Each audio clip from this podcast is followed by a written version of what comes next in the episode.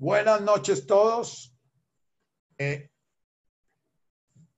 vamos a, les puse una notica en el chat y es que vamos a, generar una estructura un poquito diferente para que eh, el, eh, el, balance entre pasividad y actividad no se dañe. Por ahora a mí me gusta tanto hablar que entonces no dejo hablar pero eso genera el, hecho de que eh, ustedes terminan eh, siempre esperando a que yo hable todo el tiempo y no, y no activan su propia pensadera para intervenir. la atención más se trabaja en el camino, la atención activa, no la atención pasiva. Llamo atención activa la que, en la cual uno tiene que invertir poner su intención, orientar su atención, no dejarse llevar la atención hacia. Entonces, mi tendencia narcisista es a tomarme la palabra y dejar que ustedes queden pasivos. Entonces, yo les voy a pedir el esfuercito y para eso voy a hacer lo siguiente. Voy a hablar 45 minutos. A los 45 minutos interrumpo y vamos a dar 45 minutos de preguntas y respuestas. Esas preguntas y respuestas, ojalá las preguntas hayan sido hechas durante la semana o en su meditación o en el tiempo de reflexión y las mandan al chat. Y yo leo el chat y entonces le respondo.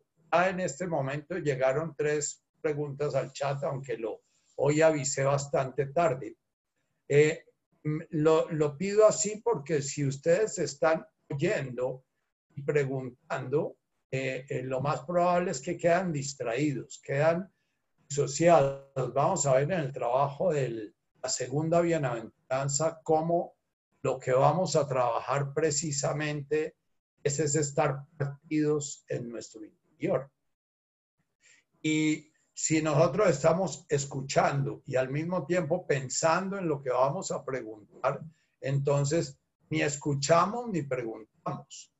Eh, por eso es que yo prefiero que las preguntas sean hechas por fuera de la sesión, en el chat durante la semana, que en un momento de meditación o en un momento de reflexión o haciendo una lectura o se les tiene a la cabeza una asociación con lo que venimos trabajando de estas enseñanzas de Jesús y entonces ponen su preguntita en el chat. A mí me da la posibilidad de mirar las preguntas. Aquí, si me llegaron 42 preguntas, voy a decir, elegí esta, esta y esta y esta por tales razones.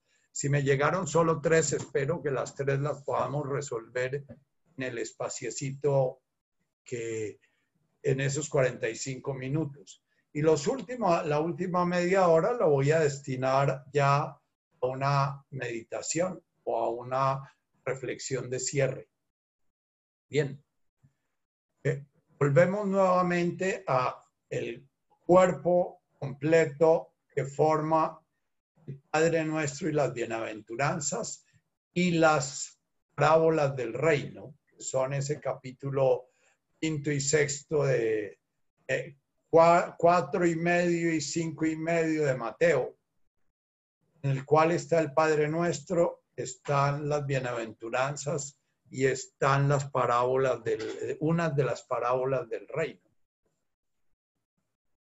Lo que Jesús anuncia o plantea con su Padre Nuestro es una cosmovisión, en la cual la divinidad la divinidad se manifiesta en un universo visible, entonces esa manifestación de la divinidad en un universo visible la plantea con esa frase dos grandes palabras que hemos repetido mil veces y que ustedes pueden volver como su mantra eh, eh, eh, permanente de reflexión. Guashmaya, ese planteamiento capital nos habla de un principio creador que se está manifestando en el universo visible en como en dos dimensiones, para la visión de los beduinos y en la visión de ese entonces. En una dimensión densa, que es la materia, en una dimensión sutil, que podemos llamarlo la energía. Ahora, Fum de Guashmaya, eh, eh, Jesús lo plantea como una unidad. Como el camino que él viene a anunciar es que eso está unido. La criatura reconoce a su creador manifestándose en sí que el creador se ama en la criatura en la cual se manifiesta. Sin embargo, a, partir de ese primer planteamiento, eh, eh, eh, ya comienza a plantear su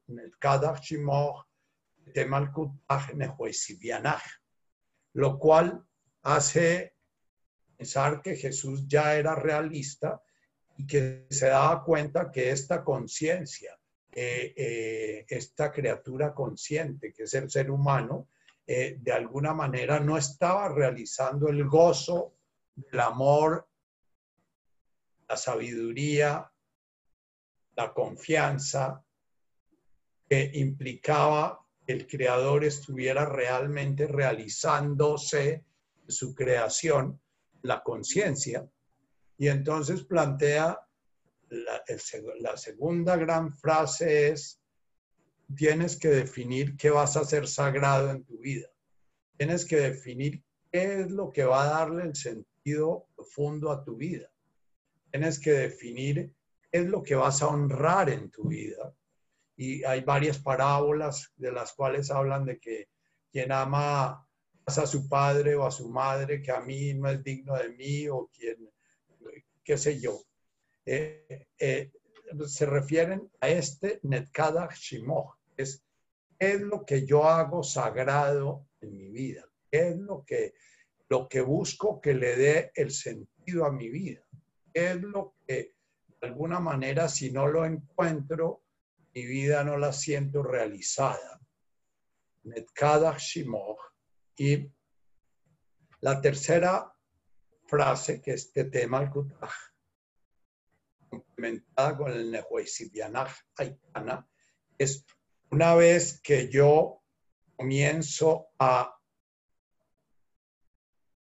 empeñar mi vida como el mercader que encuentra la piedra preciosa y vende todo lo que tiene para conseguirla, o el, el señor que encuentra un tesoro y va y vende todo lo que tiene para comprar ese terreno y hacerse a ese tesoro, o qué sé yo, hay varias parábolas eh, que hablan de eso, eh, como otras que hablan de que nadie puede servir a dos señores, a, Dios y a las riquezas, o a Dios y a la, y a la distracción.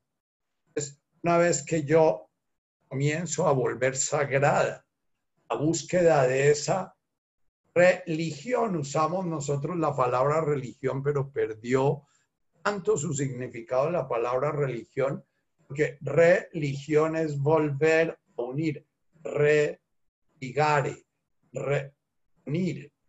El sacramento que, que, que Jesús fue el de la comunión, o sea, el significado último de la religión es volver a la criatura descubra su unión íntima, profunda en su ser el creador.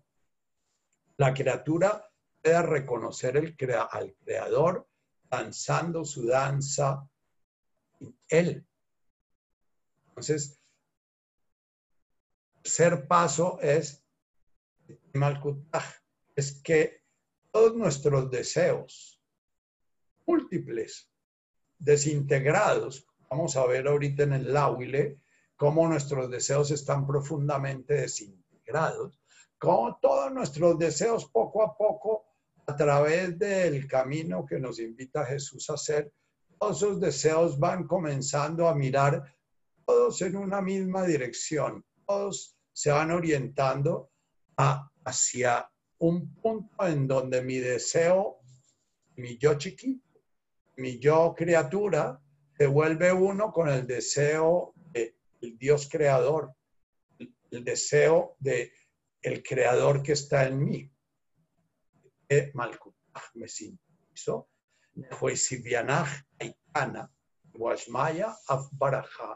Y eso va a generar la comunión gozosa, la realización del amor, la, realización del sentido último de la creación, tanto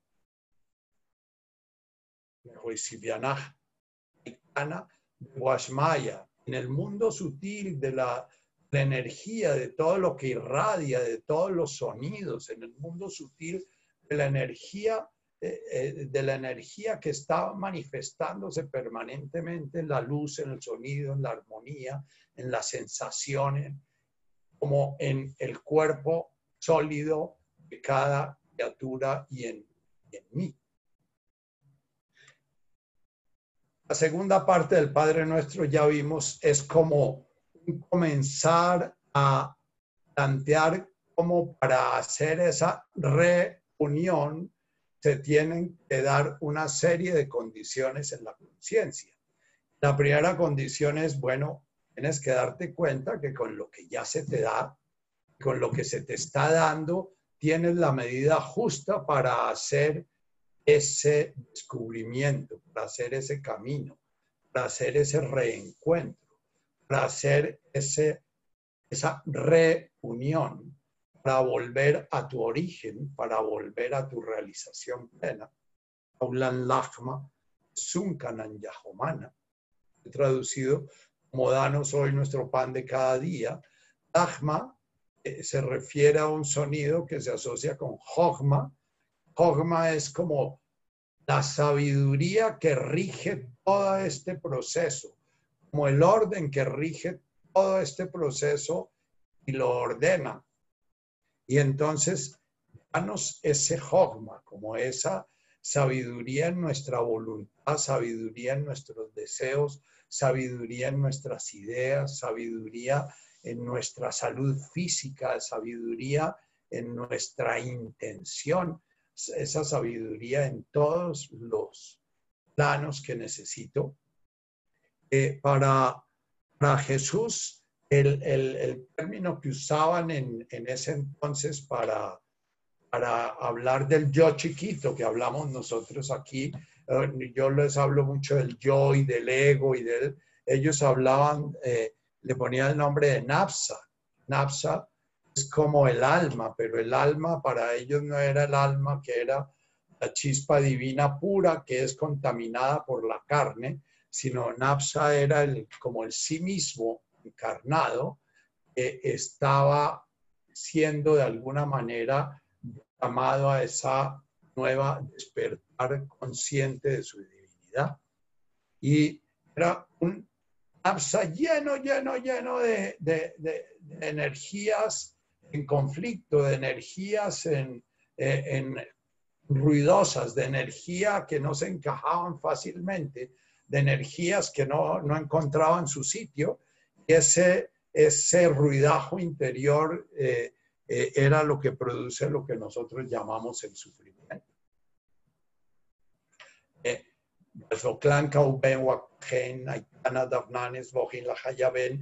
comienza a hablar de que en esos nafsas hay unas cosas que están como pegadas y amarradas, toca comenzar a aflojarlas, comenzar a para que toca como quebrar ese iceberg para que eh, eh, se vaya volviendo agua y esa agua pueda fluir en forma armónica sin perder sus pedazos, sin perder en la, en la mística eh, hebrea y en la mística de la época de Jesús existía esa diferencia entre la carne y el espíritu y lo bueno y lo malo. Único que existía era como una desarmonía, como que se habían desbarajustado las cosas por dentro. Entonces tocaba desbaratar completamente eso para volverlo a armar.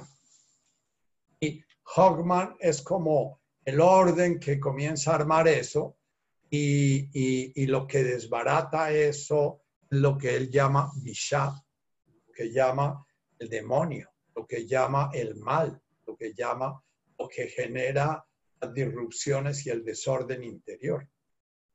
la Tajlan Lenes Yuna, la Patsan Bisha, termina esa primera parte del Padre Nuestro, anunciando la realización total en el final.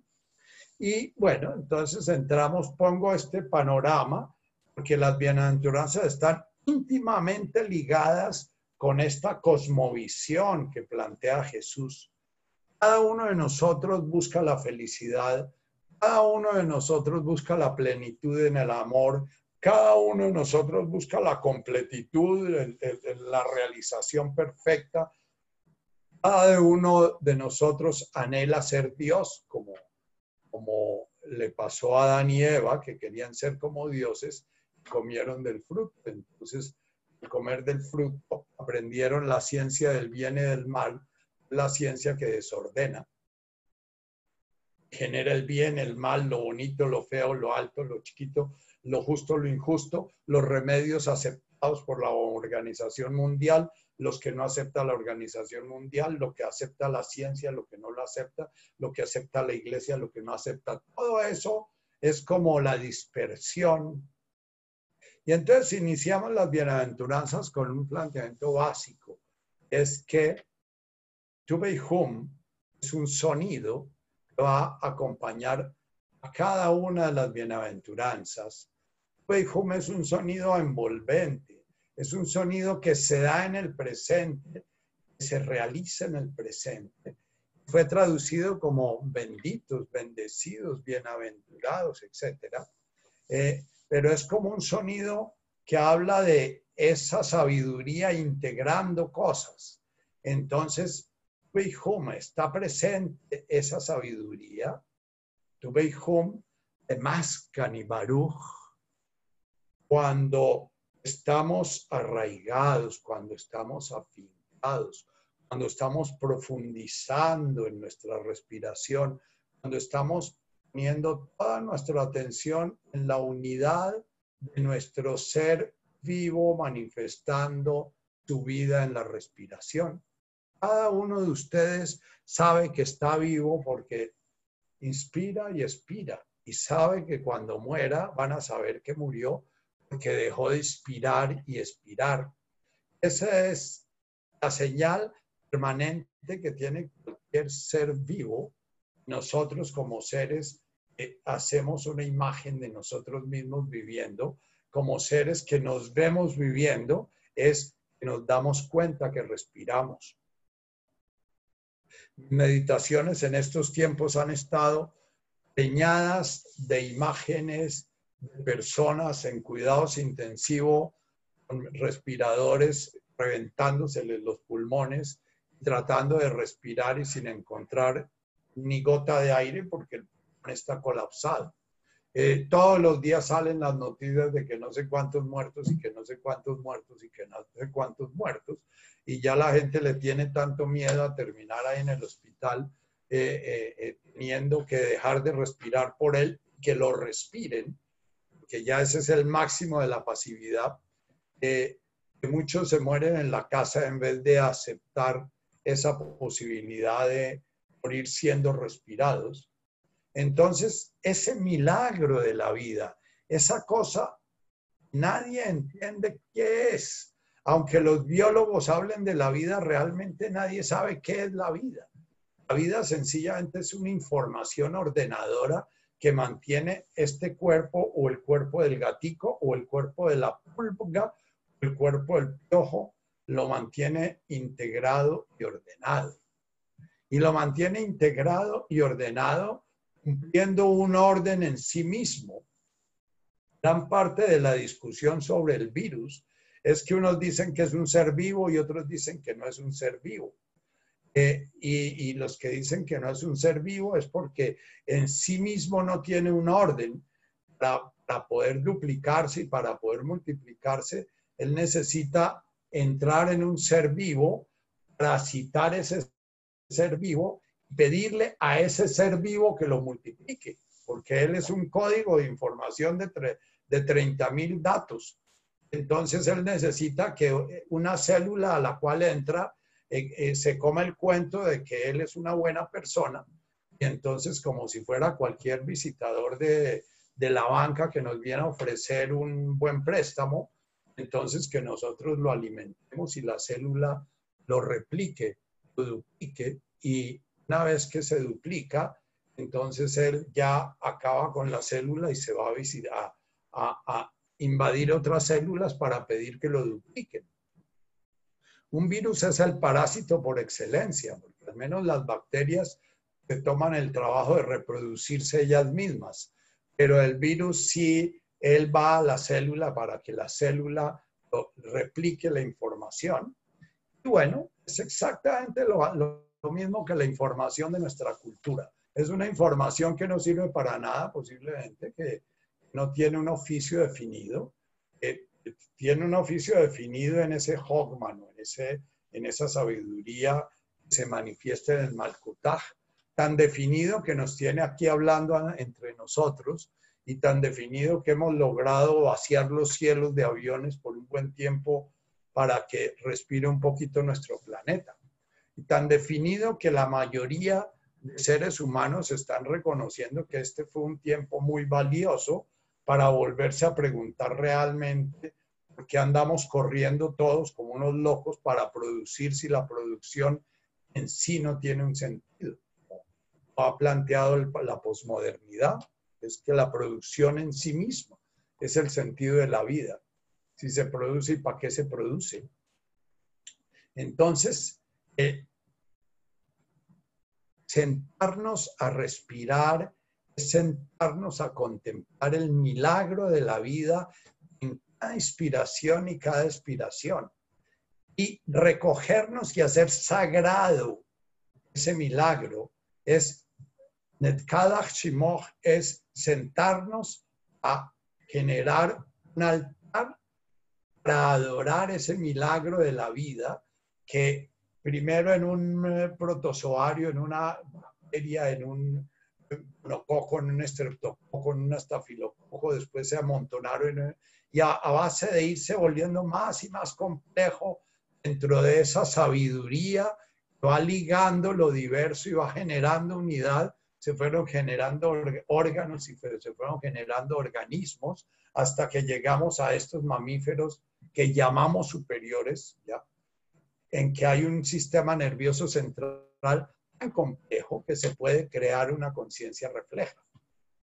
Eh, o que la conciencia puede utilizar ese mecanismo tan complejo para poderse ver, mirar a sí misma reflejada en la criatura. Ya hay dos milagros que vamos a contemplar en cada vez que nos sentamos a hacer sagrada nuestra vida. El primer milagro es contemplar la vida en sí. La vida en que cada respirar puede ser el último. Y en el último va a pasar que esa sabiduría estaba integrándonos como un organismo y como un universo, ¿ya?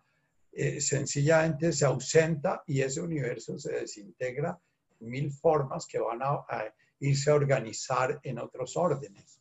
Entonces, ese orden humano dejó de existir sin saber porque es que la vida no se sabe bien qué es. Eh, que el alma y que, y que el alma sí pesa y que el alma no pesa. Y los racionalistas del siglo XIX entonces pesaban a la persona antes de morirse y después de morirse y entonces veían que no había disminución de peso, entonces decían que no había alma y cosas así locas que hacemos los seres humanos, ¿no? Entonces, la contemplación, la respiración, poder como niños chiquitos admirarnos por esa onda, por esa energía que no es palpable, que no es detectable, que no es medible, que no se puede, que no se puede decir aquí está la vida. Que se puede repetir códigos de información para, dicen los seres humanos, crear la vida la vida no se crea, la vida no, la crea el ser humano. El ser humano repite, unos códigos de información para, por ejemplo, eh, fecundar la ovejita y entonces con la ovejita sacar un, gameto y un cigoto y entonces generar un clon de la ovejita. Pero lo único que estamos haciendo nosotros es copiar información. y con eso creemos que estamos creando vida, pero no la estamos creando. Sencillamente estamos replicando información, pero no creamos esa información. Bien. Hecho este primer paso, que puede pasarse, puede pasarse uno la vida entera en este camino, en Abum de Guasmaya y y Eso puede ser ya toda nuestra vida. Ya con eso la vida sería muy lograda. ¿Por qué? Porque primero estamos recordando nuestro origen en la unidad, estamos recordando el Dios que se está manifestando en nosotros, estamos recordando que es allá donde está nuestra completitud, no en la diversidad que está fuera de nosotros. Es yendo a mirar la unidad profunda que hay en nuestro interior, donde descubrimos la unidad que subyace en la aparente diversidad de nuestros mundos objetivos. La ilusión que tenemos todos es que a través de un hombre o una mujer vamos a sentir la plenitud, que vamos a poderle dar nuestro amor, a una, a una mujer o un hombre y nos sentimos generosísimos porque damos nuestro amor y eh, ahí no hay absolutamente nada real. Ahí está sencillamente un recuerdo de la creación de nuestra conciencia consciente egoica que nació en la relación con la madre y que a veces busca volver a ese origen pero no el origen en su unidad, sino el origen en su diversidad de la madre. Y entonces en un amante o en una amada eh, eh, estamos buscando esa unidad interior y una y otra vez nos tropezamos. Nos sentimos realizados cuando nos sentimos que nos están dando ese amor y que estamos dando ese amor, pero realmente lo que estamos es como la polilla mirando la luz pero sin entender qué es la luz.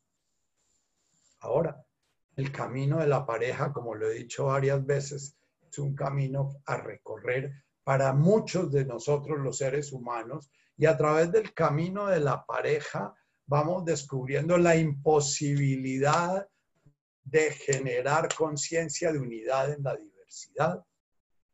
El, el, principio del amor se va organizando del interior hacia afuera y es todo el camino al que van a invitar las bienaventuranzas. Esa es la enseñanza de Jesús. La primera es, ábese para adentro, vaya a mirar su respiración, la respiración de los que están en los hospitales, la respiración del prójimo, la es la suya, su respiración y el milagro que se está realizando en su vida irrepetible e irreemplazable, porque la conciencia encarnada en su vida vino a hacer su trabajo en usted. Y es desde el reconocimiento de ese principio divino, en donde Netkada Shimoch, en ese interior te va a generar como la luz de un faro, muestra la luz, pero la luz que hay en el interior no está mostrando otras luces para señalar otras luces. La segunda bienaventuranza, tu beihum lawile. La primera nos lleva a la segunda, porque cuando nosotros dejamos de dispersarnos, el primer mecanismo de defensa del ego, el ego es el hijo de la disociación. El ego nace de dos miedos básicos. Cuando el bebé comienza a sentir que su mamá desaparece del panorama y comienza a descubrir que él no es su mamá, porque antes había una conciencia que llaman algunos psicólogos la conciencia pleromática. Antes el bebé se sentía uno con su madre, entonces él no tenía la angustia de la separación, sino que él estaba contenido en su ¿ya? Eh, si había angustias, eran angustias que eran unas angustias que quedan grabadas muy en el cuerpo, porque eran angustias biológicas, eran situaciones que el cuerpo vivía como amenazantes, como un hambre muy intensa o una fiebre muy alta o un dolor muy intenso. Eh, eh, hay historias de niños autistas que se volvieron, eh, cuyo autismo nace teóricamente porque hacen una enfermedad muy dolorosa en, el primer, en los primeros días de vida y eso les genera una ruptura tan fuerte con su entidad biológica que deciden separarse de esa entidad biológica en su conciencia y crear una conciencia ahí eh, tácita no está ligada a la conciencia biológica.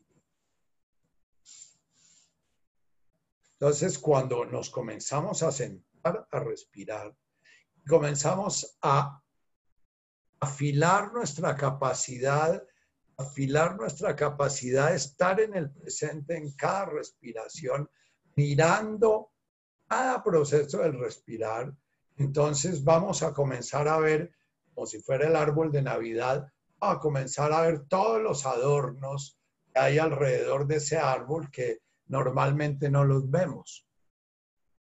El ego normalmente lo que hace es lo que descubrió el señor Freud, reprimir todo lo que no le gusta. Entonces, todas las cosas que están haciendo ruido en nuestro interior comienzan a ser eliminadas de la conciencia. Entonces, la primera ruptura es ese miedo que siente el bebé de ser abandonado, pero al mismo tiempo ese ego que necesita comenzar a crear su imagen de sí mismo y su imagen de una completitud en sí mismo, comienza a sentir que tiene que renunciar a ella para ser aceptado por mamá o por el entorno. Entonces, muy temprano, desde que nace el ego, nace escindido en esos dos grandes miedos, que son los miedos a los cuales alabamos en el enamoramiento.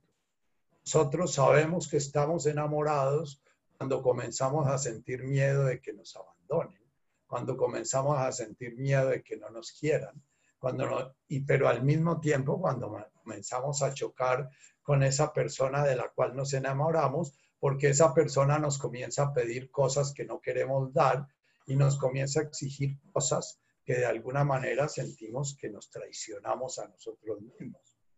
Por eso el enamoramiento es tan valioso, porque el enamoramiento va a las raíces de la creación del ego. En el enamoramiento renacemos esa decisión, esa herida original entre la necesidad ser contenidos, ser acogidos, estar conectados. Esa necesidad nos lleva a dejar de sentir lo que sentimos, dejar, dejar de desear lo que deseamos, a renunciar a nuestra armonía interior. Así es como logran las mamás que el niño pase toda la noche sin llorar. Y hay doctores especialistas en, en lograr que el niño pase toda la noche sin llorar. Logran ya que ese ego aprenda a desconectarse de su propia necesidad de comer, su propia necesidad de contención.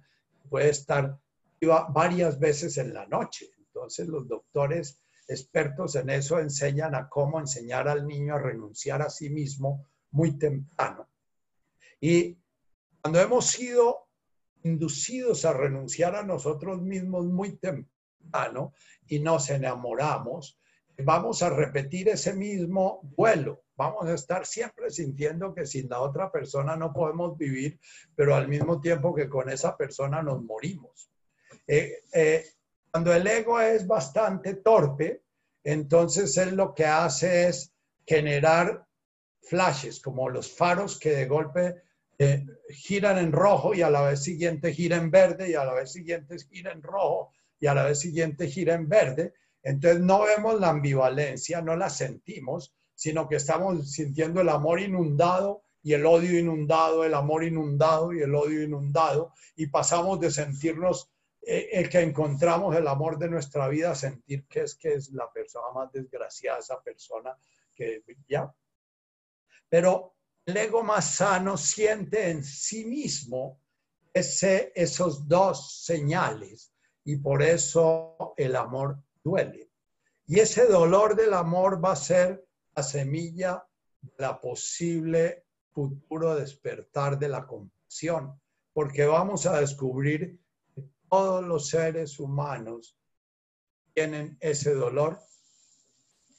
Algunos seres humanos se brincan ese dolor y entonces se pasan la vida sin enamorarse. Por lo general son sexópatas, son personas que, andan usando el sexo como forma de someter, como forma de dominar, como forma de conseguir prebendas, como forma de ganarse la vida, como forma de, ya, pero que ese, eh, eh, a través del sexo no contactan con esa herida original, porque el ego de alguna manera la cerró inconscientemente. Pero al cerrarla inconscientemente está incapacitándonos para abrirnos al amor en un momento de nuestra vida y el amor es el sentido real de la vida. El amor es el único sentido de la vida. El amor despierta después de que se ha eh, haciendo este camino. Entonces, ese quedarnos sentados en nuestra respiración va a comenzar a ponernos en contacto con esas cosas que están desordenadas en nuestro interior. Y entonces en nuestro interior hay mil voces cuando nos sentamos eh, y, y, comenzamos a oír nuestra mente y a sentir nuestros deseos y a ver nuestras frustraciones y a percibir nuestra confusión y a frustrarnos una y otra vez porque seis meses, ocho meses, un año y nos sentamos y no conseguimos nada, sin embargo ahí seguimos sentados. Ese espacio de la meditación haciendo un espacio que nos abre a la segunda, es ese bienaventurado, el que se queda ahí sereno frente al dolor que lo desgarra en su interior. Y entonces uso mucho el dolor del enamorado en que siente que ni con ni sin ti, porque en ese momento está el dolor a flor de piel. En ese momento está el dolor en la conciencia, porque la regresión en que consiste el, enamoramiento es una regresión a ese periodo en que se fue creando ese respirar con mamá, ese poder yo sentir que me alejo de mamá y que puedo encontrar las primeras imágenes autónomas de mí mismo, las primeras sensaciones autónomas de mí mismo, pero al mismo tiempo, cuando vuelvo a mi madre, vuelvo y la encuentro completa y me da mi completitud y vuelvo y me alejo, vuelvo a sentir, esa es una buena respiración. Pero como la mayoría de seres humanos nacemos del seno de una madre que está viviendo el mismo dolor de ni contigo ni sin ti, que se siente frustrada porque su marido no le está dando o porque no encontró en, en, la, en el, el, amor romántico lo que esperaba o porque se siente estafada por X o Y razón y se siente de alguna manera que, que ahí está pasando algo y no se pudo sentar a meditar eso para hacer una depresión parto adecuada y para poder integrar ese dolor el parto y ese dolor, nacer y tenerse que compartir gozosa y dolorosamente, porque el compartir de la madre con su criatura es gozoso y doloroso. Si ya hay un ego suficientemente eh, eh, estructurado, esa madre va a poder vivir el dolor y el gozo juntos sin partirse en ellos, sin comunicar a su bebé en un momento determinado un, un amor infinito y al momento siguiente una rabia y una impaciencia increíble. Los que están oyendo esto, les pido que no hagan el mecanismo de defensa del ego, es hacer culpa. Es decir, uy, yo debería haber sentido eso, porque nadie debería nada. La culpa es la señal que quedó en nuestro mundo psíquico racional esa decisión, esa ruptura. No está bien que yo sea yo, está bien que yo tenga este cuerpo que tengo, no está bien que yo tenga estos sentimientos que estoy teniendo, no está bien que yo sienta esto por mi hijo, no está bien que yo sienta esto por mi marido o por mi esposa, no está bien que yo, ese no está bien es está originado en esa ruptura original en la cual el bebé se dio cuenta que si no renunciaba a sí mismo era abandonado, en que fue violentado para de alguna manera obligarlo a adaptarse a la madre en lugar de la madre tener la disposición de adaptarse al bebé, de adaptarse a su criatura.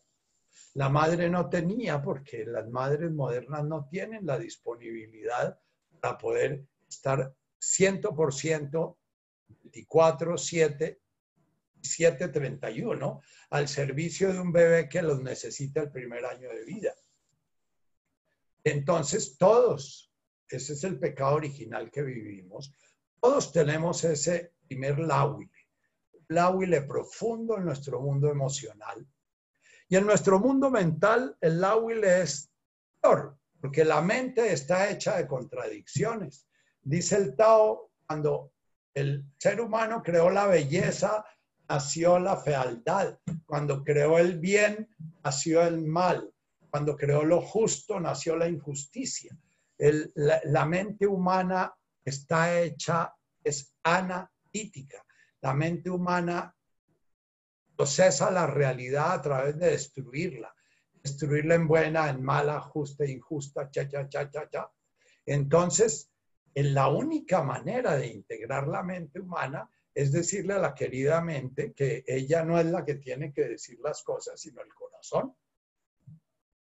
La única posibilidad de poder yo permanecer con la mujer con la cual siento que si con ella me muero o sin ella me muero, es decir, eso no lo tiene que resolver mi mente, ¿no?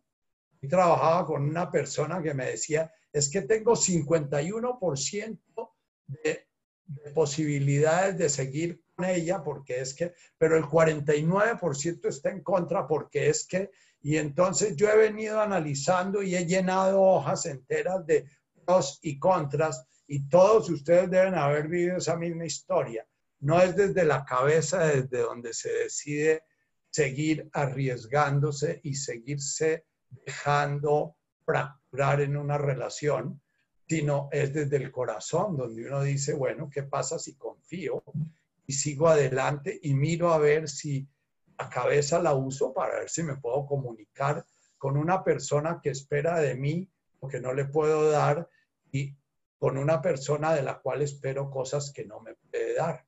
Pero entonces miremos a ver qué sí nos podemos encontrar o si no, seguimos saltando y saltando. Entonces la cabeza, y entonces la cabeza se vuelve política porque es injusto que la alcaldesa o es injusto que Duque y es injusto que los guerrilleros, es injusto que las masacres, y es justo y es injusto y Libia y, Siria y, el planeta que se está acabando, ese ruidajo que hace la mente terrible, eh, eh, hay que ponerlo ahí, respirar y decir, Solamente usted puede resolver lo que la vida le pone a resolver.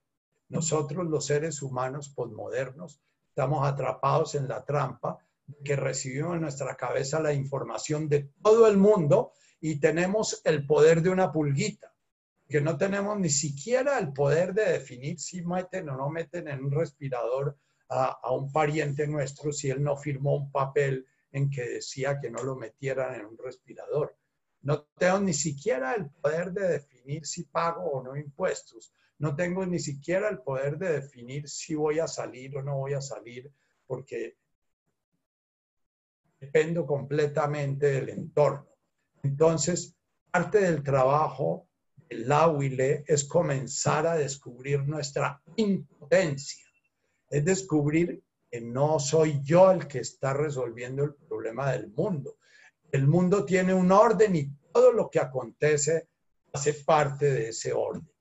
Bueno, cumpliendo con mi propia regla a mí mismo, la voy a volver férula, entonces termino ahorita y vamos con las preguntas. Entonces, una primera pregunta, voy a leerlas en el chat de este.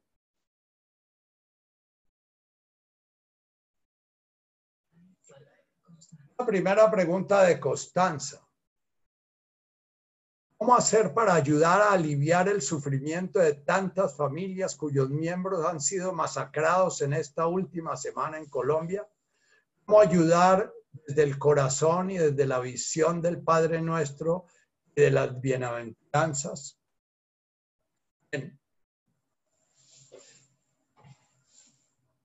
Lindo la materia prima que nos ponen a veces lo que más la le nos genera, desgarramiento interior, impotencia, eh, eh, descuyuramiento, falta de sentido de la vida, o qué misterio espantoso es este de la existencia, es contemplar el dolor ajeno sin poder hacer nada con él. Es contemplar el dolor ajeno entendiendo que el dolor ajeno alguna manera hace parte de un orden universal.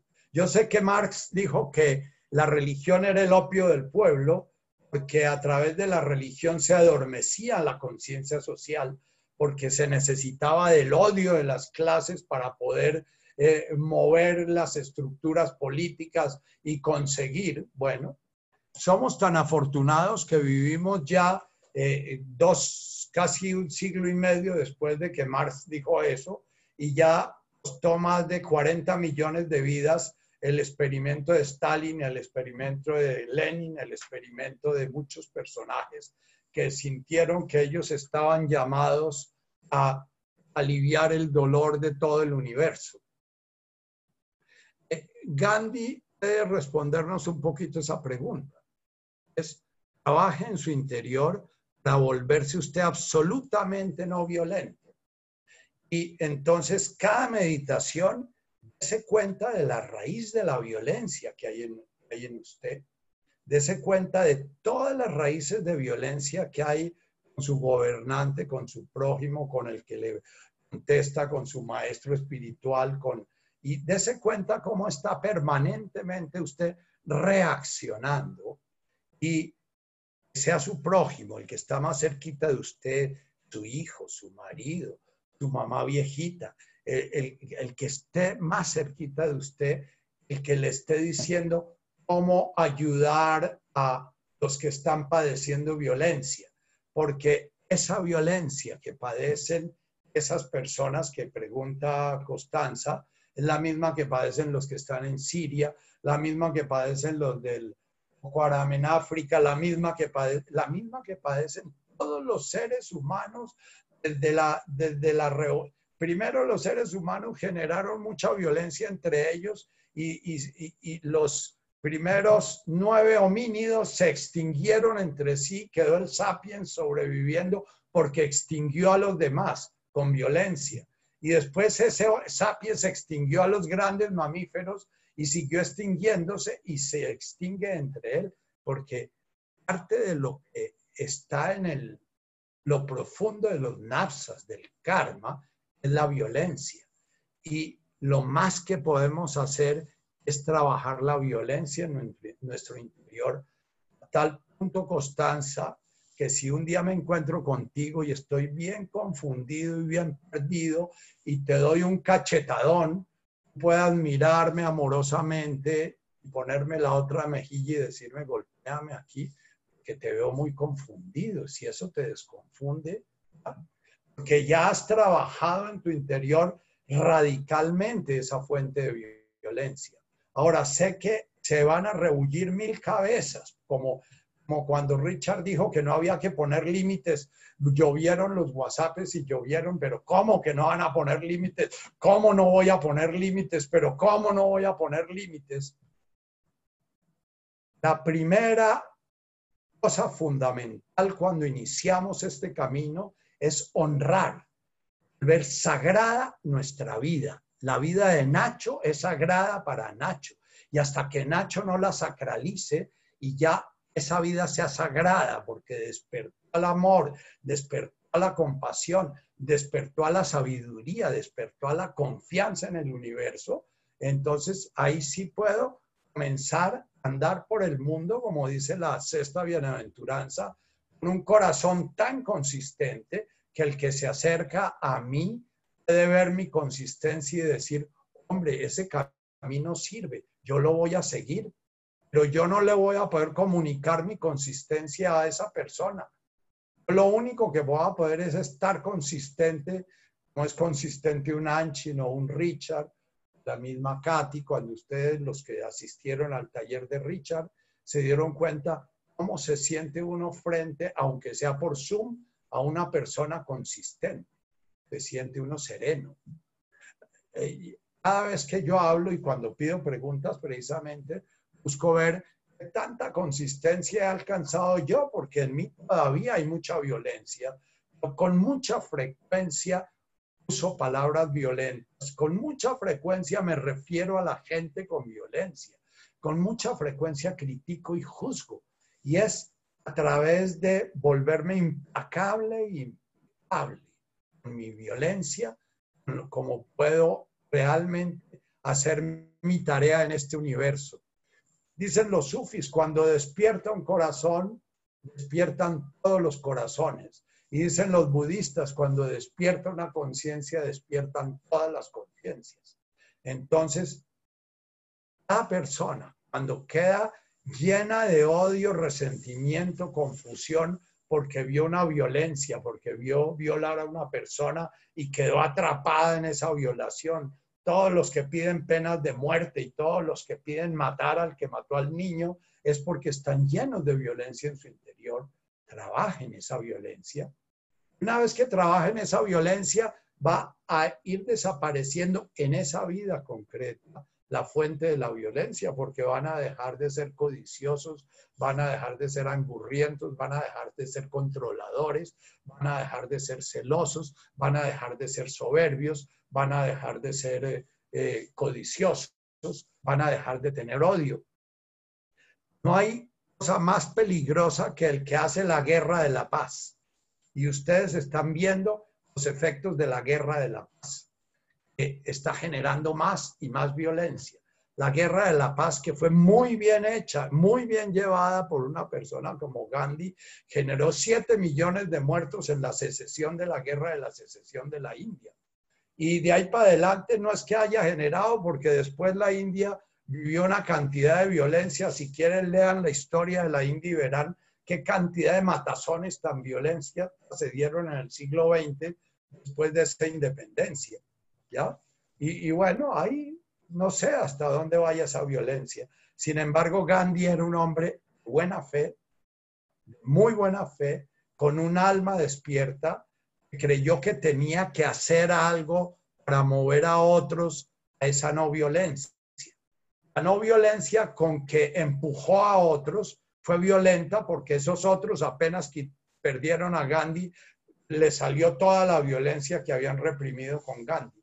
Entonces, la violencia solo se cura en tu interior. Hay que trabajar y volver sagrada tu vida.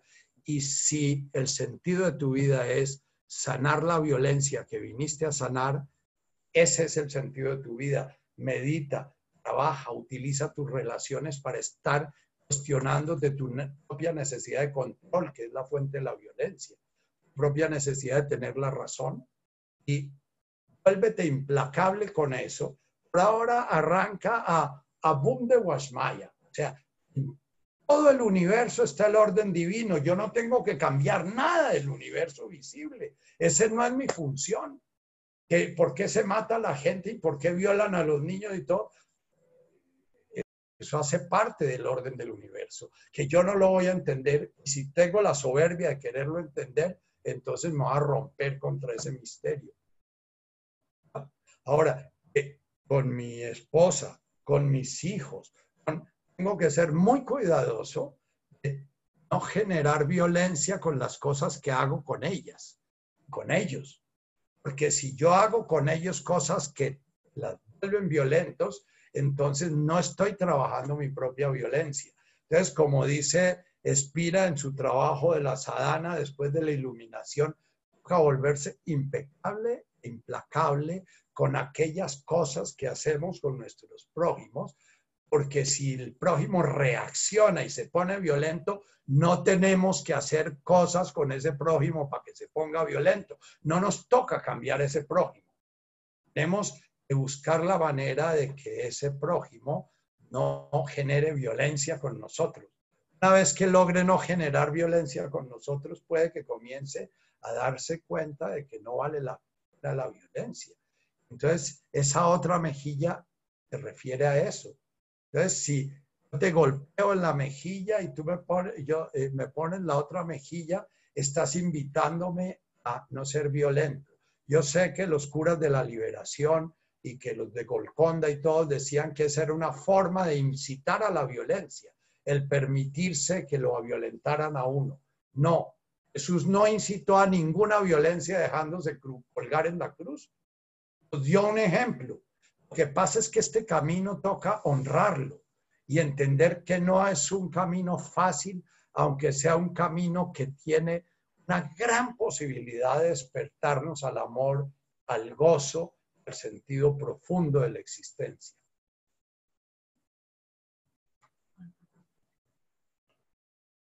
Eh, la Marta. Estaba ahí. Es que se corrió. Gracias por la esta oportunidad. ¿Cómo atravesar el dolor sin dejar que la mente lo aumente con juicios y autocondenaciones? Bien, practica complementa la, la pregunta de Constanza. Porque nuestra violencia puede ser contra nosotros mismos a través de la culpa o contra los demás a través del juicio. La violencia con los demás es una defensa del ego que la llamó proyección Freud. Lo que no queremos aceptar en nosotros, lo vemos en los otros. Entonces, como no queremos aceptar nuestra violencia, vemos la violencia en los demás y no la vemos en nosotros. Pero también el opuesto está dado en la culpa. La culpa es estar permanentemente uno violentándose. Violentarse es cualquier forma sutil o explícita de decir mi cuerpo no es el que debe ser, mi emoción no es la que debe ser, mi pensamiento no es el que debe ser, yo estoy mal, yo no lo merezco, yo no. Entonces, el trabajo con la culpa es un trabajo, práctica muy sutil, porque como la violencia es explícita, digamos que la culpa es la violencia femenina y la violencia explícita es la violencia masculina. La violencia masculina va para afuera, la violencia femenina va para adentro. Con esto no digo que las mujeres sean más culposas que los hombres o que los hombres sean más culposos que las mujeres, porque nuestra ánima, nuestra alma femenina y masculina son iguales. Y la mayoría de nosotros, cuando somos muy culposos, también somos muy violentos. Lo que pasa es que la persona culposa agrede con pasivo-agresividad, o sea, agrede agrediéndose.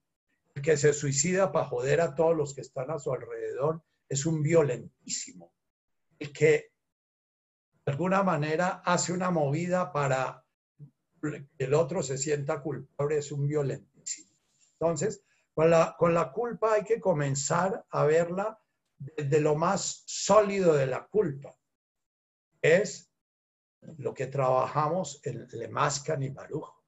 Cuando nosotros nos centramos en nuestra respiración y nos relacionamos con nuestro cuerpo, vamos a comenzar a ver una y otra vez toda la resistencia que tenemos con nuestro cuerpo. Y podrían írseme otras 10 semanas hablando de la culpa, porque esa es mi karma fundamental con los celos. Voy a mencionar rápidamente algunas de esas eh, características de, la, de cómo se manifiesta la culpa.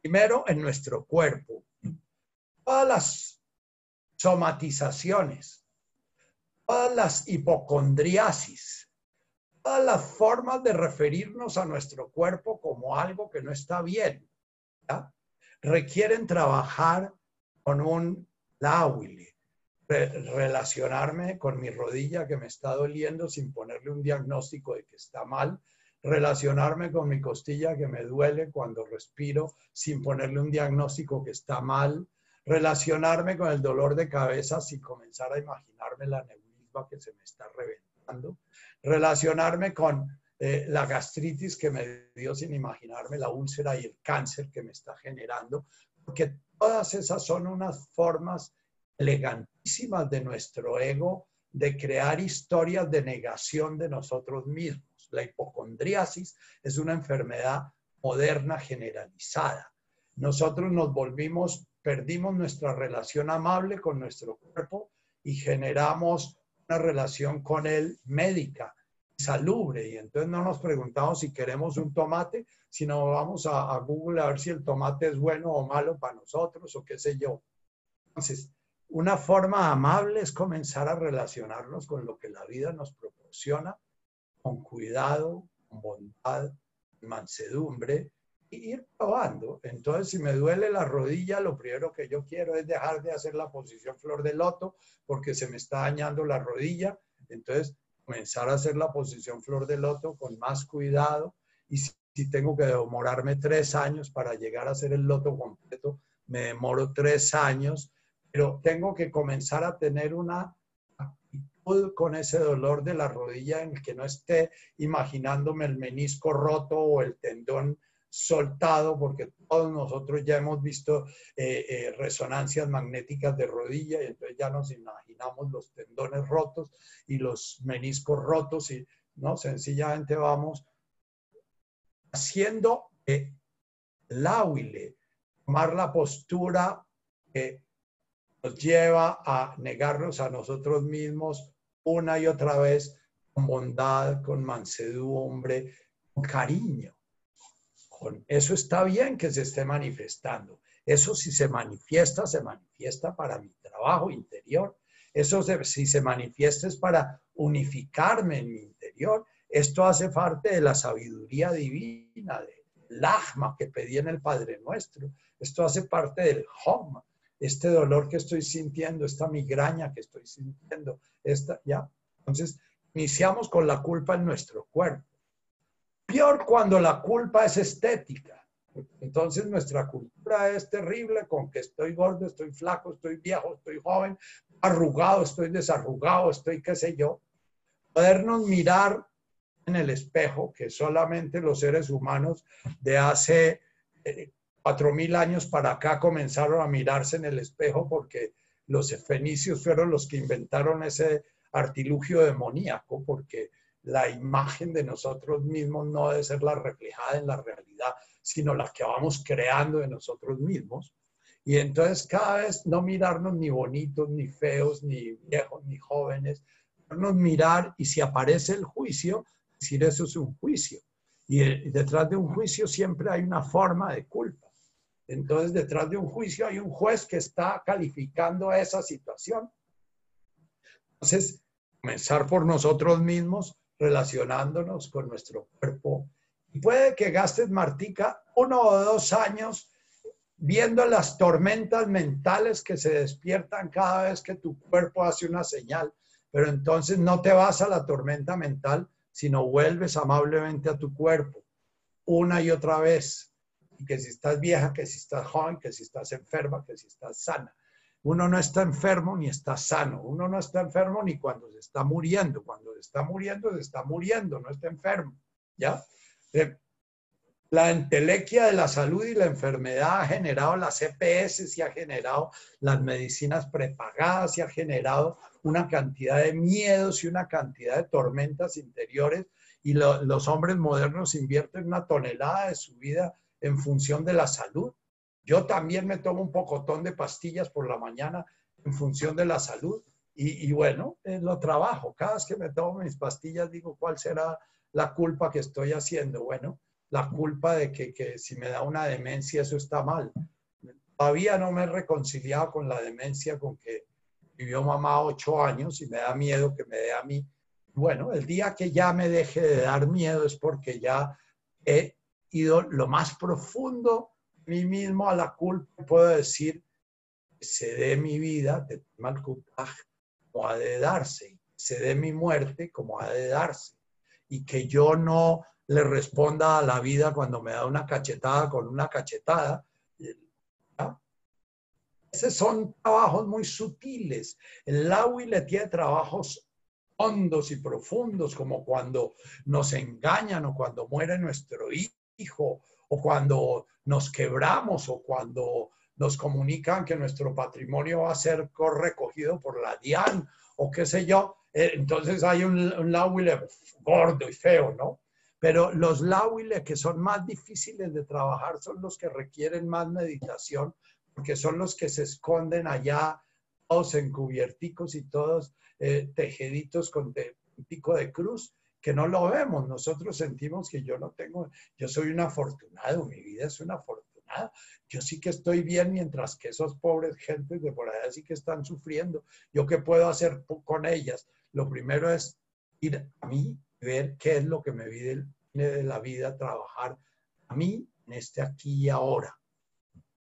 Y en este presente y en este láhuile estoy enfrentando en esta meditación.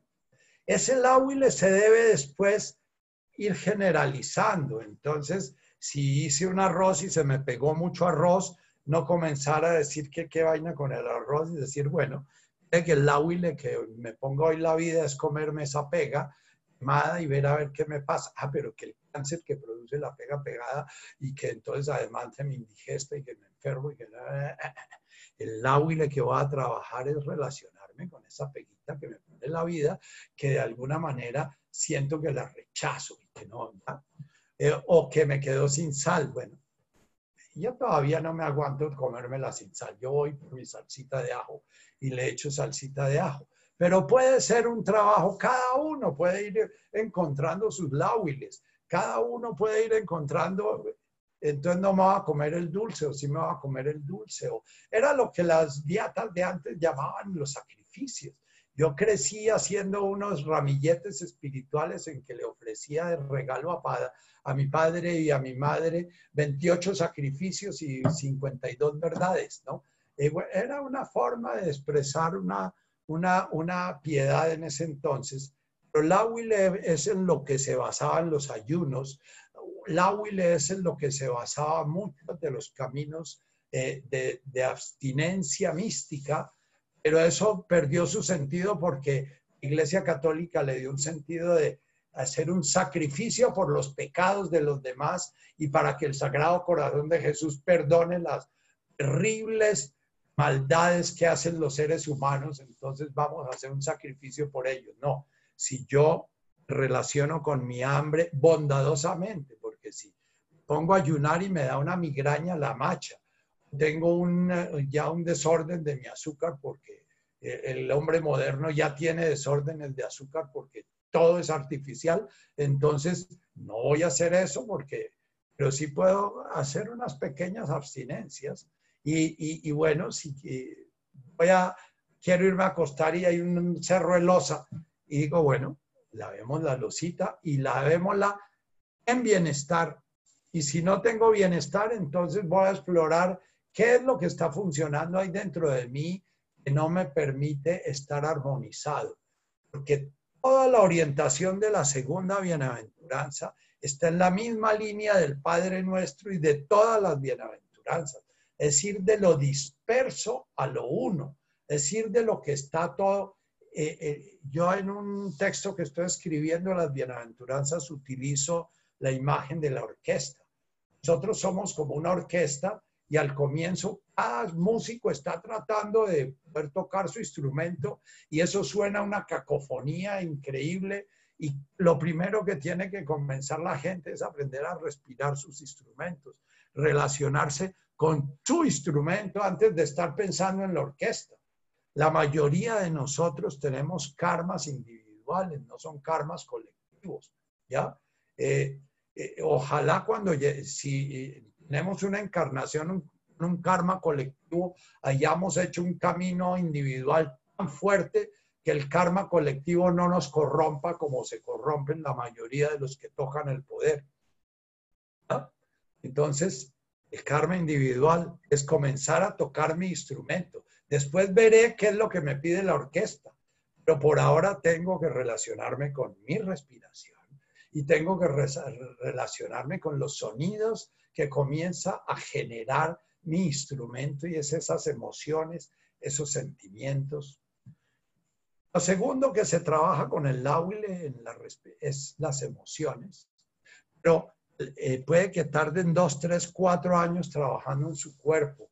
Entonces las ganas de pararse antes de que suene el despertador, las ganas de rascarse, las ganas de, atender la llamada del teléfono. ya, lo primero que tienen que hacer con la meditación es aquietarse, porque si su ego no aprende a aquietarse, pues no se va a poder aquietar en ninguna parte. Entonces, lo que hacemos creando media hora, una hora, un cinco minutos, diez minutos, lo que sea para cada uno, eh, un espacio de quedarnos quietos haciendo nada, es pensar en los crímenes que están cometiendo y todo, y que yo no puedo hacer nada, y que voy a aprender a perder el tiempo en mi vida para poder honrar mi vida, poder buscarle un sentido a mi vida tal como es, no por lo que hago, sino por lo que es. Es una conciencia que contempla a la divinidad manifestándose en mí y en el universo entero. Entonces, el lauile de las primeras etapas es poder mantenerme anclado en mi respiración y estar atendiendo los distintos llamados para ejercitar el permanecer ahí sin salir corriendo, aliviar la necesidad. Cuando estaba en la India con Brandev, estaba en un satsang de esos y de golpe doblé la pierna y el Swami paró la conversación y me dijo, ¿usted por qué dobló la pierna? Le dije, no sé, porque estaba incómodo. Me dijo, precisamente usted vino aquí a aprender a saber por qué dobló la pierna. Entonces, cuando quiera doblar la pierna, en lugar de doblar la pierna, permanezca con esa incomodidad. Esa incomodidad le está diciendo algo.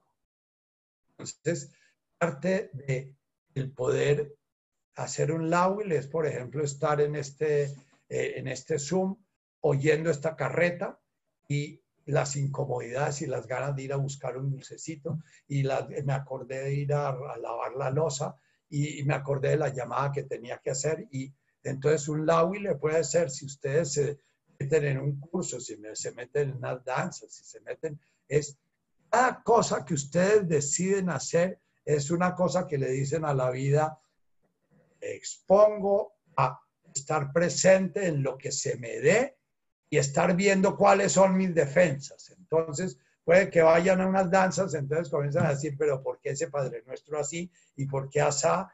¿Por qué esto y por qué lo otro? Entonces, la huile, practica es estar ahí cada vez que te vas para la mente, volver al cuerpo. El primer lauile es darte cuenta que te fuiste a la mente y que te fuiste del cuerpo. Entonces, volver al cuerpo. ¿Cuántas veces, Martica, decía Jesús? 70 veces 7. Te preguntan los discípulos, ¿siete veces? Siete en la cábala eh, hebrea es el número perfecto, el infinito. 70 veces 7 es el infinito del infinito si, meditas una hora y tienes que en cada segundo volver a tu respiración y volver a tu cuerpo, en cada segundo vuelve a tu respiración y a tu cuerpo. Y si es por 40 años, eso no más, eso era el sentido de tu vida. Llegar a poder estar el tiempo que dedicas a, a tu meditación, en tu meditación, entrada en tu respiración, no saliendo corriendo, sino permitiendo que la experiencia que estás viviendo te mueva, te incomode, te desestabilice, te desestructure, ¿ya? Entonces, en la medida en que eso hagas, vas a ir van a ir apareciendo otras cosas. Ya cuando puedas estar serena en tu postura y eso ya sea automático, entonces ya vas a trabajar los lauiles de tu emoción y los lauiles de tu mente. Bien. ¿Os queda? Eso tomarme una última pregunta. A Dios le conocemos por las sagradas escrituras, a Mahoma por el Corán y a Buda. Desgraciadamente a Dios no lo conocemos por las sagradas escrituras ni a, ni a Mahoma sí lo conocemos por el Corán porque fue el que lo escribió. Y, o no lo escribió él porque el Corán lo escribieron también casi eh, eh, 40, 50 años después de que murió Mahoma. Eh, el Corán fue escrito también como fue escrito el Evangelio. Eh, a Dios lo conocemos porque tú lo sientes en tu interior. Tu deseo de ser feliz, tu deseo de amar, tu deseo de ser amada, tu deseo de sentirte integrada, tu deseo de sentirte acogida, tu deseo de sentir que tienes un sitio en el mundo. Eso es Dios. A Dios lo sentimos por nuestro anhelo profundo de realizarnos. Ahora, a ese anhelo profundo los, los, los Pithecanthropus erectus y los eh, eh, y lo, miraron como, como si fuera el espíritu de unas plantas y fuera y, crearon muchas tradiciones animistas. Después, en, muy tarde, hace 12.000 años, con la revolución agrícola, ya con el sapiens, eh, eh, comenzamos a crear imágenes de Dios, porque, porque el, el sapiens fue el que más creó la hipertrofia de los mitos, porque a través de los mitos fue como logró su dominación en el planeta. Entonces, dejamos de sentir a Dios y comenzamos a generar mitos de Dios, pero entre más generamos mitos de Dios, más nos alejamos del Dios que está en el corazón, que se manifiesta en el corazón y se manifiesta en, la vida humana, en la vida misma. los hebreos decían alaharuja, nuestra respiración es la respiración de Dios. Y veían el universo como Dios respirando. Y Jesús era un hebreo, veía así el, el universo. Y Jesús por eso no creó una teología. Jesús dio unas enseñanzas muy sencillas que todas hablan a la sensación. Ha habido millones de religiones. Eh, el eh, editorial siglo XX sacó 42 tomos de la historia de las religiones. O sea, no solamente el Corán eh, y la Biblia son los libros sagrados. Hay millones de libros sagrados porque todas las razas humanas han ido creando mitos de, de algo que sienten que está ahí, que está presente y que quieren volverlo asequible, quieren volverlo un objeto y por eso crean las teologías y las religiones. Ahora, las religiones son muy valiosas, Beatriz. ¿Por qué? Porque son la forma como se le habla al niño. Al niño hay que hablarle a través de mitos.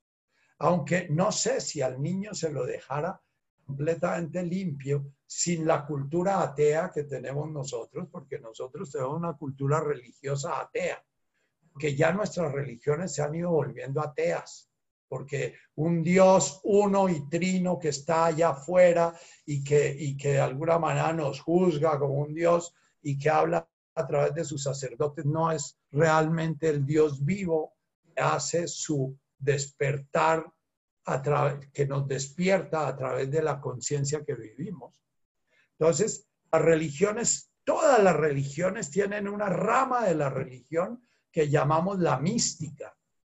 Entonces nuestra religión tiene unos místicos poderosísimos como San Juan de la Cruz, el Maître Cart, como Espinosa, como eh, Sor Teresa de, de, Jesús, como Sor Teresa de Calcuta. Por lo general esos místicos han sido seguidos por la iglesia. San Juan de la Cruz estuvo prisionero en el Alcázar de Toledo no murió porque unos discípulos lo lograron hacer volar por una ventana que queda a 400 metros de profundidad de un abismo, pero lo habían encerrado ahí los cardenales porque no les gustaba que, San Juan de la Cruz dijera que, Dios estaba dentro de nosotros, porque entonces perdía el negocio de distribuir a Dios eh, eh, a través de las indulgencias y cosas de esas. Entonces, los libros sagrados son como la forma como el ser humano generó mitos para poder hablar de una realidad que sentía y que quiso volverla asequible a través del ego. Porque cuando el, el, ser humano busca interpretar la realidad a través de la mente, lo que busca es tener control sobre la realidad. Todas las religiones son una forma de generar control sobre ese principio que rige todo el universo. Sobra decir que son formas fracasadas que generan dentro de su seno una enorme cantidad de seres que despiertan a ese principio divino, porque en el santoral de la Iglesia Católica hay muchísimos místicos, en el santoral de la Iglesia Protestante hay muchísimos místicos, el mismo Lutero era un místico profundo, un místico que terminó metido en un juego de poder y que eh, a lo último se iba refundiendo en las guerras religiosas, pero fue un místico y de ahí nació la reforma protestante. Espinosa eh, era un místico judío, pero sobra decir que lo expulsaron de su, su religión porque los escribas y fariseos de su época, siglo XII-XIII, no recuerdo bien, eh, lo consideraban un peligro porque hablaba precisamente de esto, que Dios estaba en todo. Tony de Melo, que fue un místico que murió en el año 98, eh, eh, fue también un místico de la iglesia, pero la iglesia lo, censuró con, con, una bula que dictó el Papa Benedicto XVI en que dice que Tony de Melo no es aconsejable de ser leído para un católico. Y sin embargo fue el hombre a través de sus lecturas hizo un mayor camino de profundización de mi camino interior. Yo lo recomiendo a ojos cerrados a Tony de Melo y era un sacerdote católico. Eh, sin embargo, como sacerdote que era, ya le quedaba la, la religión como camisa de fuerza. Entonces, con muchas, en muchos momentos se brincó los límites que le ponía la religión y por eso incomodó a la iglesia. Entonces, no son los libros sagrados los que nos llevan a Buda, los que nos llevan a, Lao Tse, los que nos llevan a Cristo, son las personas que han vivido sus enseñanzas.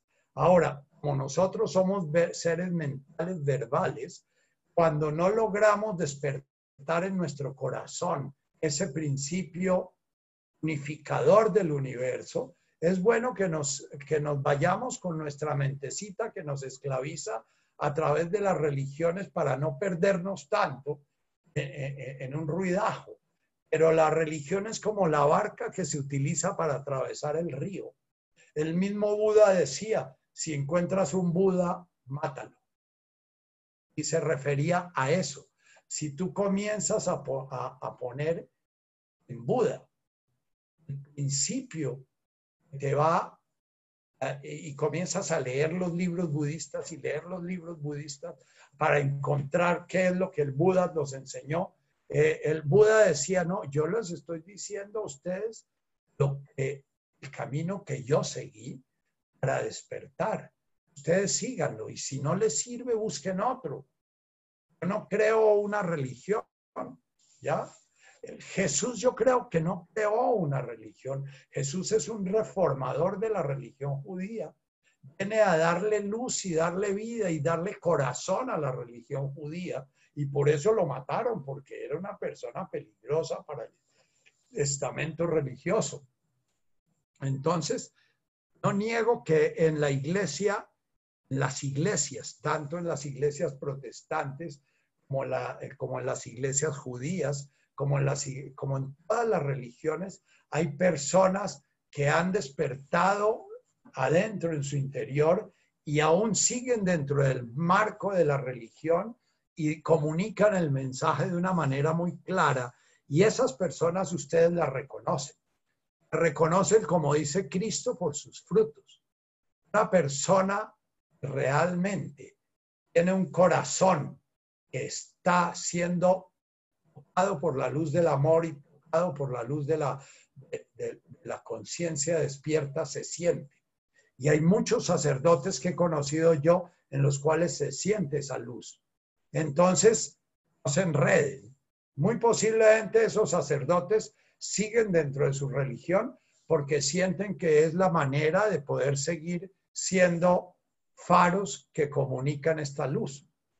Eh, eh, sin embargo, si de golpe se encuentran con un representante de cualquier religión que ustedes sienten que les está metiendo la mano al bolsillo o que les está vendiendo cuentos chinos o les está vendiendo culpa, no les reciban ni gota, porque la, la persona que dedica culpa no es religiosa, esa persona es una persona que predica disociación interior, predica ruptura interior, predica amargura y, la amargura cuando se sienta en el corazón es muy dolorosa.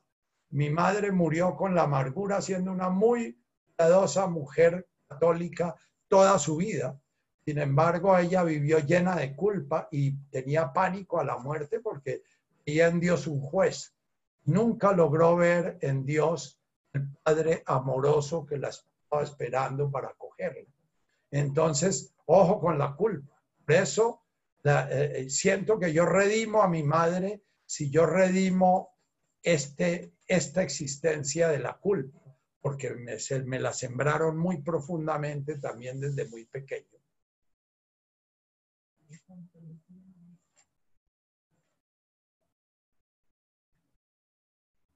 ¿Cómo alcanzar la madurez espiritual? Madurez espiritual es la misma la madurez de todo. Que es que Jesús no habló de un alma que se salva y un cuerpo que se condena. Realmente un hombre que ha caminado el camino como Jesús o como Buda o como muchos hombres despiertos hoy en día, este Internet le permite a uno entrar a ver toneladas de hombres despiertos. ¿eh? Eh, eh, yo les recomiendo entrar a páginas como no dualidad.info, en donde encuentran 400, 500 personas que ya son hombres despiertos y hablan como hombres despiertos. Esas personas son maduras como hombres y son maduras en el espíritu. ¿Por qué son maduras como hombres? El ego, cuando no madura, se pone al servicio de la ruptura, al servicio de la diferenciación, al servicio del poder, al servicio del someter, al servicio de controlar, al servicio de... Y un ser humano que vive toda su vida en función de controlar y someter o no dejarse someter, que vive toda su vida en función de ese juego de poder del mundo fenoménico, es un ser humano que sufre toda la vida hasta su muerte. Y va a llegar a su muerte y no va a saber para qué vivió. Aunque muera millonario o aunque muera habiendo sido Alejandro Magno, aunque muera habiendo sido el señor Trump o el señor Obama o el señor Clinton o el señor, no importa, muere sin saber para qué vivió.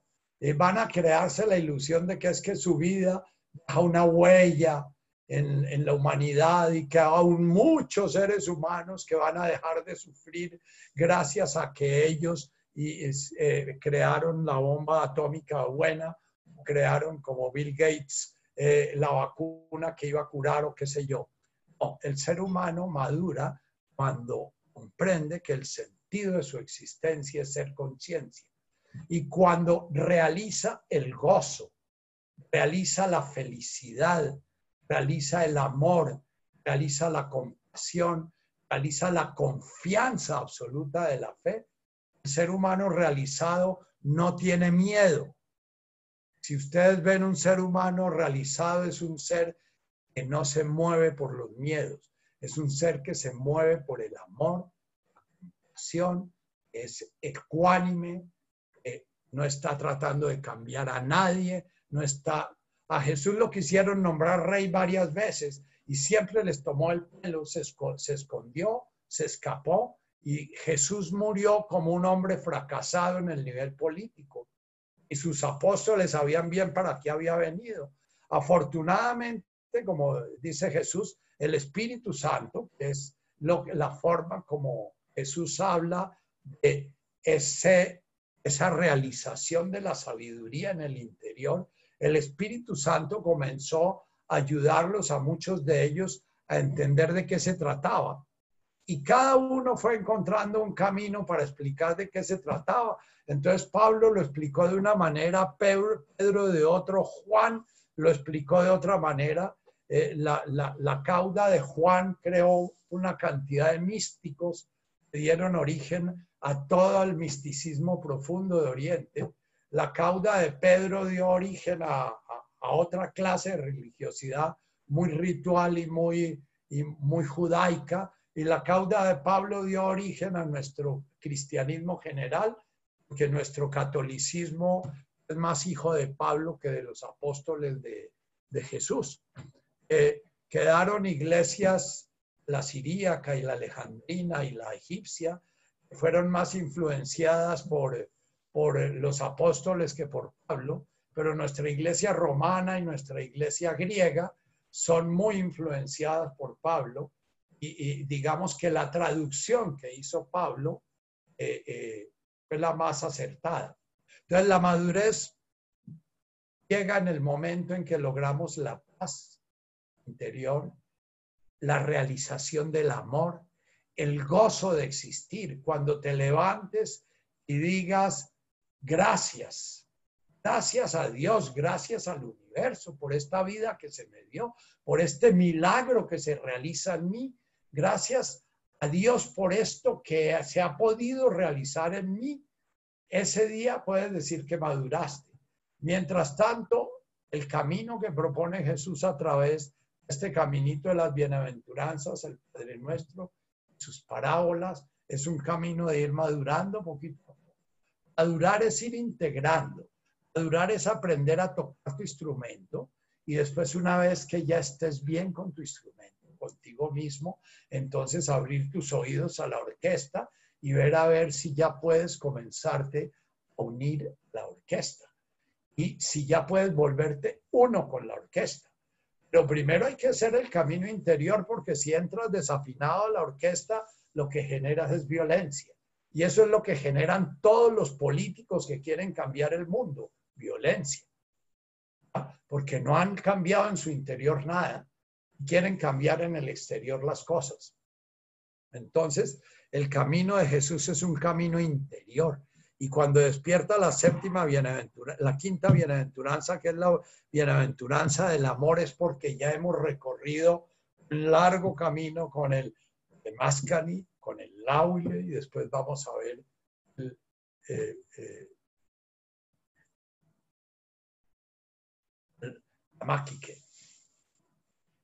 Vamos a meditar un ratico.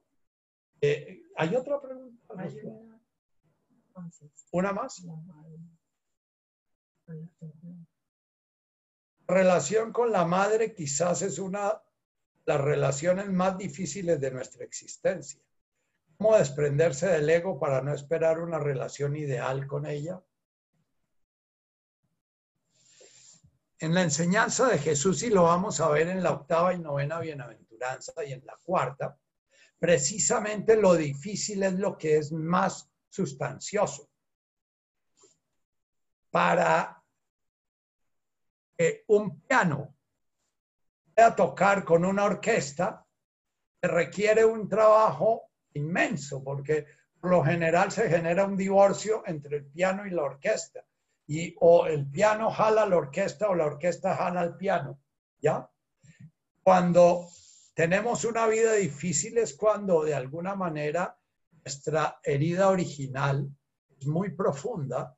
Esa herida original nos lleva a hacer un trabajo muy hondo con nosotros mismos. Y esa herida original queda marcada por la relación con la madre y esa relación con la madre se va a reproducir en nuestra relación con nuestras parejas o con nuestra pareja si es que somos católicos, apostólicos, romanos y tenemos solo una pareja eh, la relación con nuestra pareja y con nuestros hijos y con nuestros padres. los tibetanos llaman las personas difíciles a la madre, al padre, a los hermanos, a la esposa y a los hijos. Y son difíciles porque son precisamente las que nos empujan más, las que nos entonan más nuestras dificultades. Es muy posible estar uno en mucha paz en el Plum Valley, eh, eh, eh, allá en el monasterio de Tinnan con muchos monjecitos budistas, todos cantando el, el, el Avalokitesvara, muy templados, que lo conmueve a uno, o llora cuando oye ese Avalokitesvara, y es muy posible, y, y eso lo han dicho todos los, los caminantes del espíritu. La vida monacal es la más fácil de todas, ¿ya? Sin embargo, la vida monacal hoy en día no es muy fácil porque no es fácil encontrar un monasterio. Nuestra programación original no está orientada a llevarnos a un monasterio. En las oraciones budistas eh, tibetanas siempre dice que yo puedo encarnar en un país, en una época y en unas circunstancias donde haya muchos monasterios, muchos maestros, y yo pueda entrar directamente al camino del despertar sin dar muchas vueltas. Nosotros nacimos en un país donde no hay ni muchos monasterios, ni muchos maestros, ni muchas cosas. Entonces, nuestros maestros van a ser nuestra madre, nuestra esposa, nuestros hijos, nuestros hermanos, porque son las relaciones más difíciles. Entonces, el láhuile en la relación, vamos a hablar la próxima vez del láhuile en las relaciones, en las relaciones difíciles. Porque así como hay un láhuile con nuestro cuerpo, hay un láhuile con nuestras relaciones difíciles. Es un espacio valiosísimo. Para mí el sentido de la pareja hoy en día es. No tiene nada que ver con el mito del amor, de encontrar una persona con la cual me realizo y la amo y me ama y descubrimos a la divinidad. No, tiene que ver con que es la persona que va a tocar en lo más profundo mis debilidades y de mis inconsistencias y de mis incongruencias. La pareja es el, el reto mayor que vive un ser humano. Los seres que viven ya karmas bastante liberados como Buda. Buda tuvo su pareja, pero la abandonó y abandonó a su hijo. Jesús, Gandhi tuvo su pareja, pero es como si no la tuviera porque su pareja tenía que andar detrás de él y si no le funcionaba, la, le decía que se fuera. Eh, eh, pero la mayoría de seres realmente que están caminando un camino que honran el despertar son célibes. Nosotros tenemos un karma que es vivir nuestras vidas en estas relaciones difíciles y hacer nuestro camino de completitud y despertar a través de estas relaciones, precisamente. A través de podernos ir ablandando, podernos ir integrando, de poder ir descubriendo nuestras partes difíciles en nuestro interior, nuestras partes rígidas. Y no hay un espejo más fuerte saber eso que nuestra pareja, nuestros hijos, nuestros padres o nuestras madres. Bien, eh, cada historia es distinta. Entonces puede que alguien decida abandonar a su madre, irse a la India, vivir en un monasterio, en un ashram. Otra persona decida quedarse con su madre toda la vida y trabajar ese, eh, esa rudeza y esa dificultad al lado de ella. Otra persona decida es sencillamente irla a ver cada ocho días eh, y otra persona decida volverla a ver aunque viva en la misma ciudad. Cada quien tiene que ir encontrando su propio camino, porque en eso se, se diferencia un camino espiritual de un camino de religión. En la religión dan mandamientos y dan órdenes y entonces hay que honrar a padre y madre y hay que hacer esto y hay que esto y lo otro, ¿no? En el camino del espíritu toca es estar viendo adentro qué está pasando con cada circunstancia y qué me pone a trabajar cada circunstancia. Bien, ahora sí vamos a meditar. No sé si quedaron más preguntas. ¿No? Bueno, perfecto. Gracias a las personas que preguntaron y la próxima vez pueden poner sus preguntas durante la semana o pueden el día de la meditación antes ponerlas y yo las leo y, y trato de responderlas como lo hice hoy. Espero que hayan sido respondidas desde mi punto de vista sobre decir. Cierras tus ojos.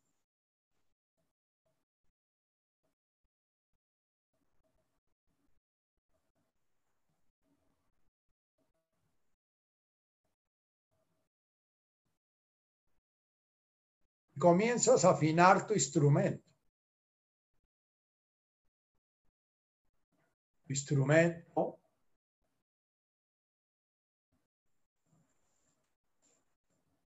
es tu cuerpo. Es con el que se te dio la posibilidad de participar en la orquesta de este universo.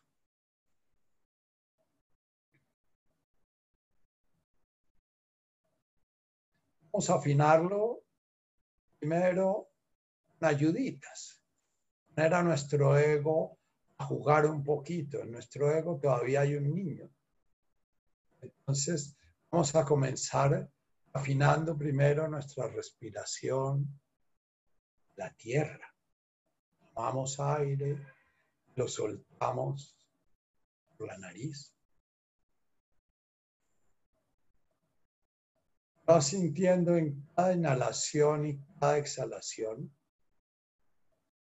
la máxima cantidad de tu cuerpo que quepa en tu conciencia, sin perder la atención en tu respiración. Entonces, en la periferia de tu conciencia están las plantas de tus pies, las piernas, está el frío, el calor, está el que está cómodo, lo que está incómodo. Y entra y sale el aire. Si quieres, puedes ayudarte permitiendo esa onda de inhalación vaya hasta tus pies, y luego regrese a tu cabeza o en el orden que quieras. Vaya del centro de tu cuerpo a la periferia, de tu jara, de, ese centro energético de tu ombligo, hacia la periferia. Cuando inspiras, riegas toda esa energía vital que comulgas el universo en todo tu universo individual y después vas y la centras en tu expiración en ese punto central que es tu jara alrededor de tu ombligo. Imagina un aro que se expande por la fuerza centrífuga, después se contrae y vuelve a ese punto central sin perder tu conciencia respiratoria.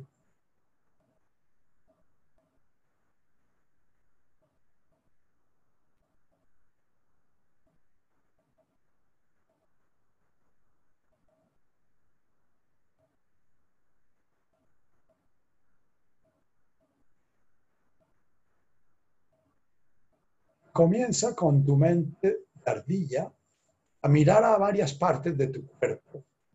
Expiras y expiras, vas de pronto a tu rodilla, de pronto a tu nuca. Y comienza a sentir puntos en tu cuerpo incómodos.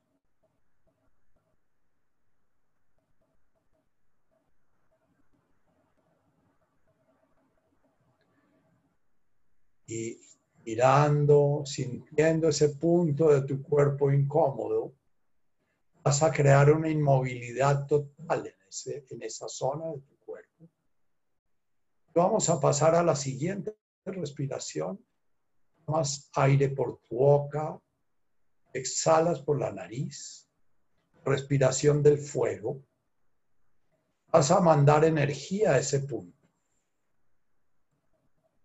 Si hay un dolorcito, vas a concentrar ese dolor. Cada inspiración, tomas toda la energía del universo. Entras en comunión con ese plasma, esa totalidad, y en tu inspiración mandas el rayo allá.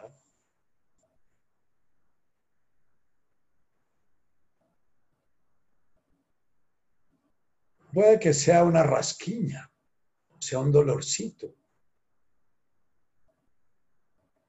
sea sencillamente una incomodidad, una tensión. No la relajes. Busca con la respiración del fuego darle tono. Como una espada, estás templando en el fuego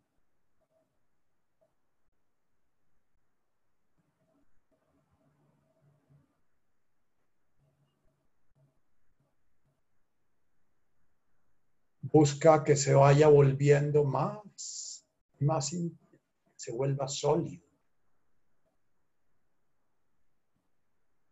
No permitas que ningún movimiento se dé en esa zona.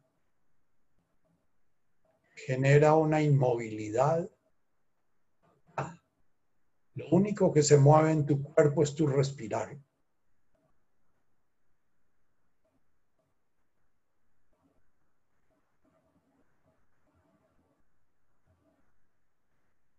Inspiras esa energía, el universo entero, la concentras en ese punto.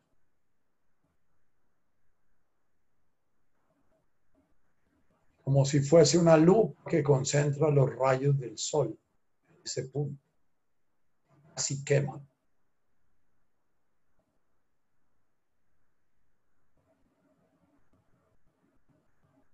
Ahora inspiras por tu boca y expiras por tu boca el aire. Vas a ir en volandas a tu mente, ver qué historias está creando tu mente. Tu cuerpo lo puedes mantener quieto, mas tu mente comienza a brincar.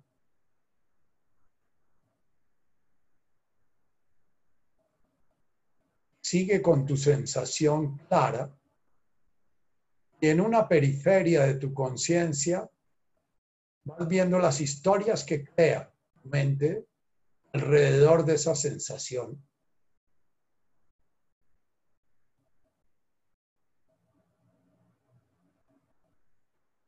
Son historias culposas, son historias médicas, son historias miedosas. Con dudas, confusión, ruido mental en el cual no logras hallar cosas, pero oyes el ruido.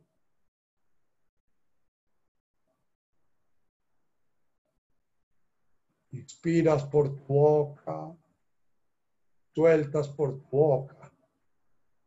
Ves la volatilidad de tu mente, como las nubes en el cielo generando pensamientos, generando, generando cúmulos, generando estratos de nubes.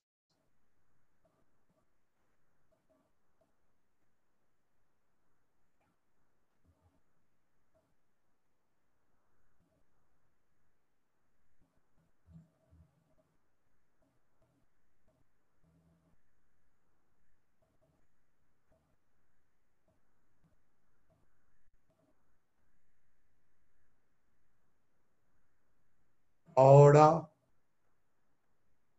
vamos a ir a la respiración del agua. Tomas por la nariz, sueltas por la boca.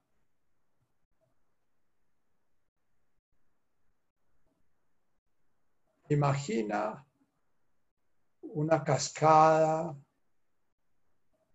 de agua yendo a ese sitio contemplas, sientes, que has avivado.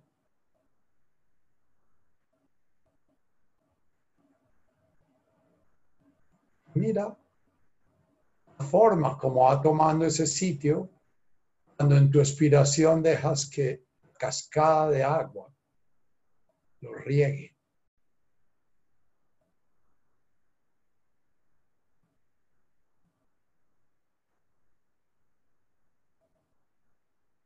Contempla siente las formas.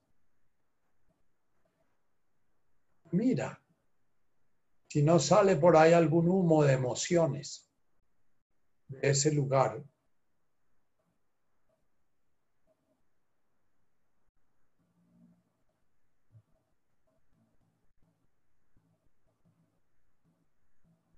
Si no es clara una emoción, asocia las imágenes y las sensaciones que estás teniendo con una emoción.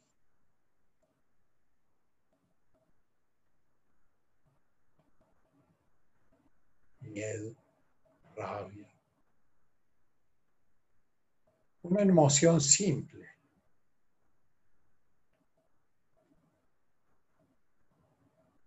Alegría.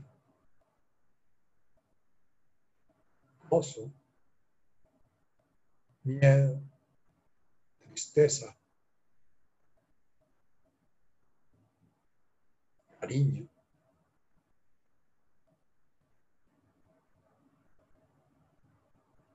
Ahora vuelve a centrarte en respirar y vamos a la respiración del éter. Tomas por boca y nariz y sueltas por boca y nariz. Al principio puede que toda tu atención tenga que ser puesta en lograr sentir el aire entrando y saliendo por la nariz y por la boca. No forces esto muy suavemente. Contraigas. Como el niño juega, abrir más la boca, cerrar más la boca. Para atrás, para adelante, sé yo. Juega un poquito con tu instrumento. Estamos viendo a ver cómo suena tu instrumento.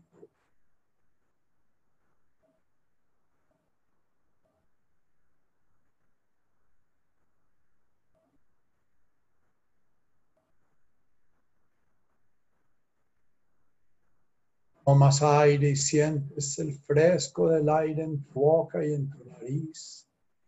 Sueltas el aire y sientes la tibieza del aire en tu boca y en tu nariz.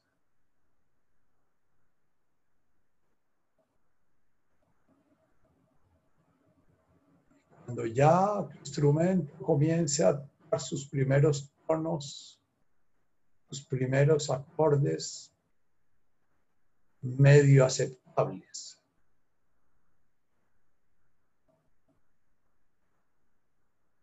Comienza a llevar esta respiración al área de tu corazón. Siente todo tu pecho en esa área de tu corazón.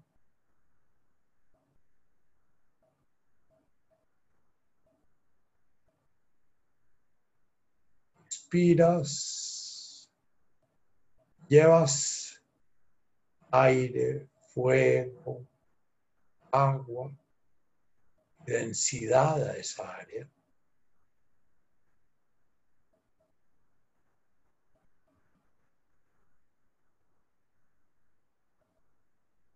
Al soltar, suéltala en el universo la emoción que intuiste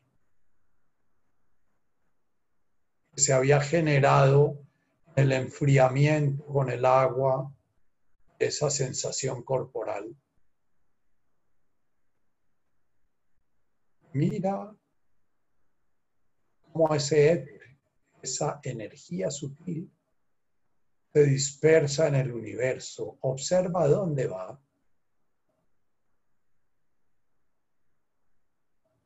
De que vaya a las familias de esas personas están viviendo dolor por las muertes. De que vaya a tu madre. De que vaya a un hijo. De que vaya a ti mismo, a ti misma pero deja que vaya espontáneamente como difundiéndose. A respirar, no pierdas conciencia, inspiras.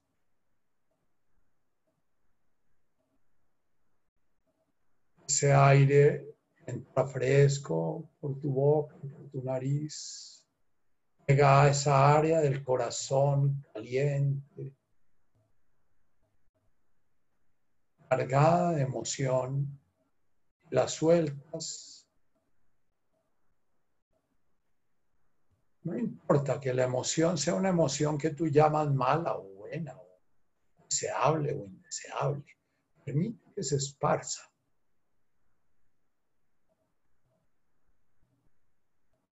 Cada emoción es una energía vital.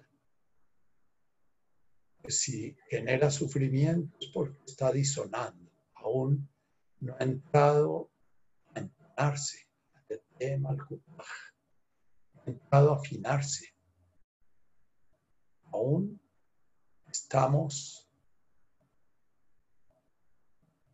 volviendo sagrada esa energía para después poder manifestarla en el universo Mira si en ese inspirar y expirar tu respiración completa las cuatro. El dolor inicialmente o la molestia o la rasquiña o la tensión se ha modificado. Si el área del corazón sigue presente en tu conciencia, esa zona del cuerpo que atendiste inicialmente roba tu atención. Si esa zona sigue robando tu atención, con esta respiración inspiras. Toma lo que está aconteciendo en esa zona de tu cuerpo. Crea una sensación que llevas a esa área del corazón.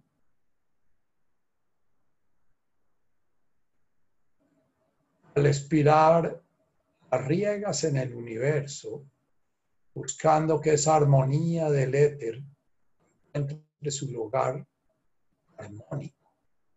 Cada ser al que llega.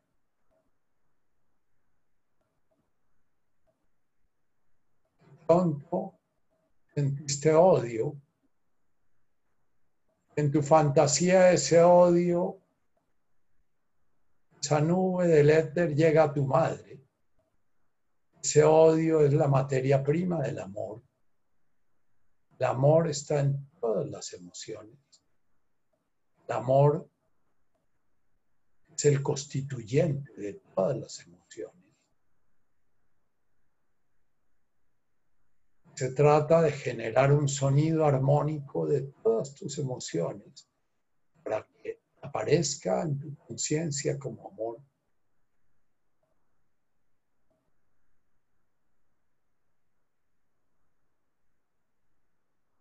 y de pronto es puro miedo.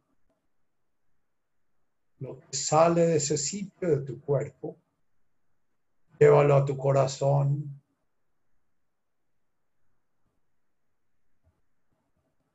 Permite que el calorcito, ese espacio amoroso, lo acoja.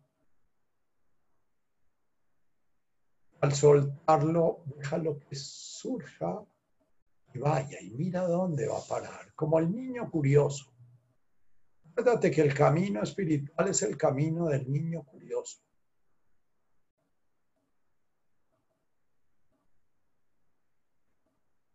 Niño que juega con su mente, juega con sus emociones, aprende a jugar amorosamente con su cuerpo.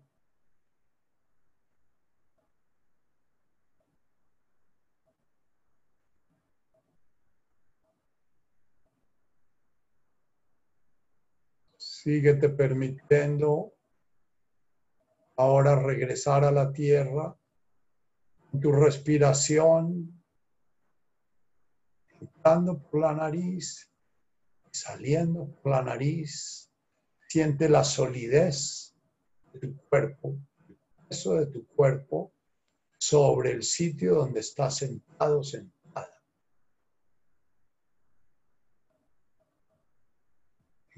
inspiración y expiración, siente el arjá, eso sólido, esa materia que puedes tocar, que puedes palpar.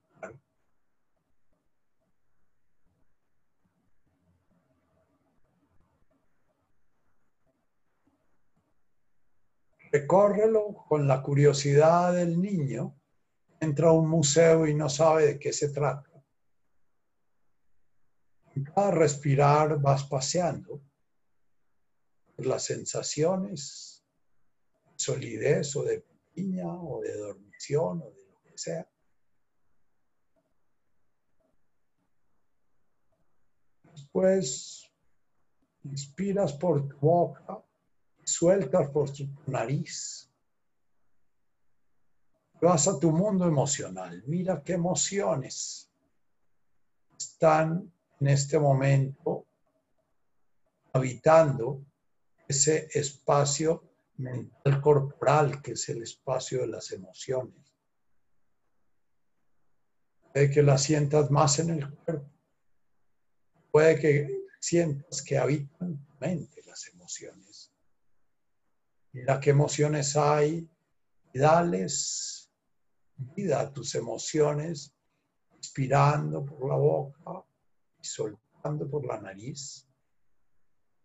Dales fuego, dales pasión.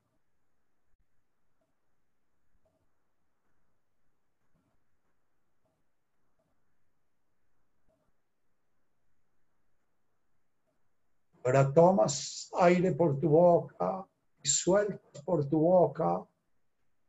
Miras tu mente como las nubes llevadas por el viento. Unas van para un lado, otras van para otras, se entrechocan, se forman, se diluyen. Imagínate mirando un firmamento lleno de nubes que juegan entre ellas unas grises, otras blancas, son tus pensamientos. Sóplalos, ventílalos, déjalos que paseen, juega con ellos. Si de golpe hay nudos entre ellos, llévalos a tu corazón.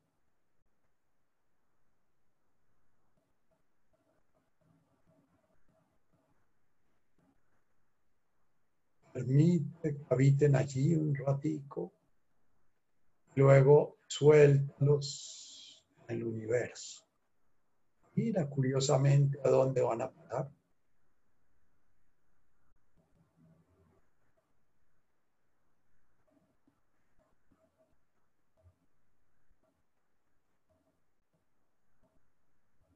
Más aire por tu nariz y sueltas por tu boca. buscando que esas nubes se vuelvan lluvia fecunda, cae en esa tierra fecunda. Todos esos pensamientos, todas esas emociones van integrándose a la tierra, van volviéndose riqueza para que la semilla, tan divino, pueda germinar en esa tierra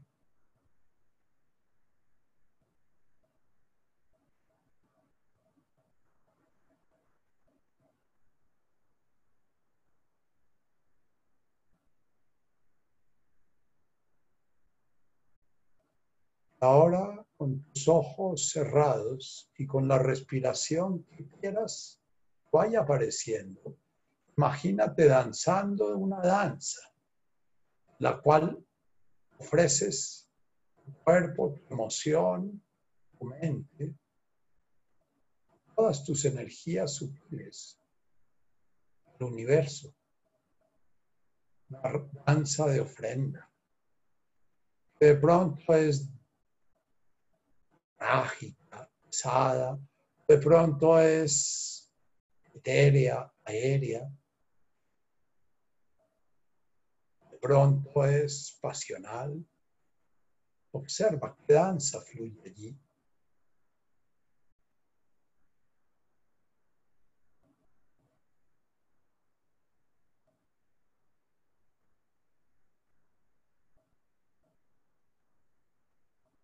Cuando sea tu momento, permite que ese danzante vuelva a tu cuerpo, entre en él.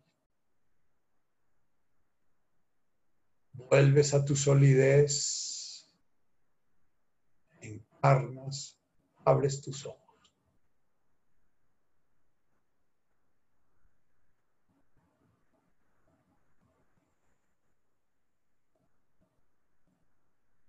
Y la Tatica nos puede abrir para despedirnos. Muchas gracias. Gracias, Nachito. Gracias a todos. Bueno. Gracias, Nachito. Gracias nuevamente gracias, por la fiesta. Gracias, gracias. la gracias. semana entrante. Gracias, gracias eh, los que quieran poner sus preguntas en el chat, ponen la pregunta en el chat. Entonces, eh, eh, aquí ya hay algunas preguntas, creo. Eh, yo las miraré y, y Gracias, Nachito. Gracias. que ya hay aquí y iremos respondiendo las, las que alcance a responder. Ok. Eh, espero que las que vaya eligiendo sean las que aclaran más la mayoría de las preguntas. ¿Mm? Muchas Gracias. gracias. Revela Nachito, muchas gracias. Gracias, Nacho. Gracias, Catita. Gracias, Un abrazo bien grande. Gracias. Abrazos, Nacho. Gracias, Nachito.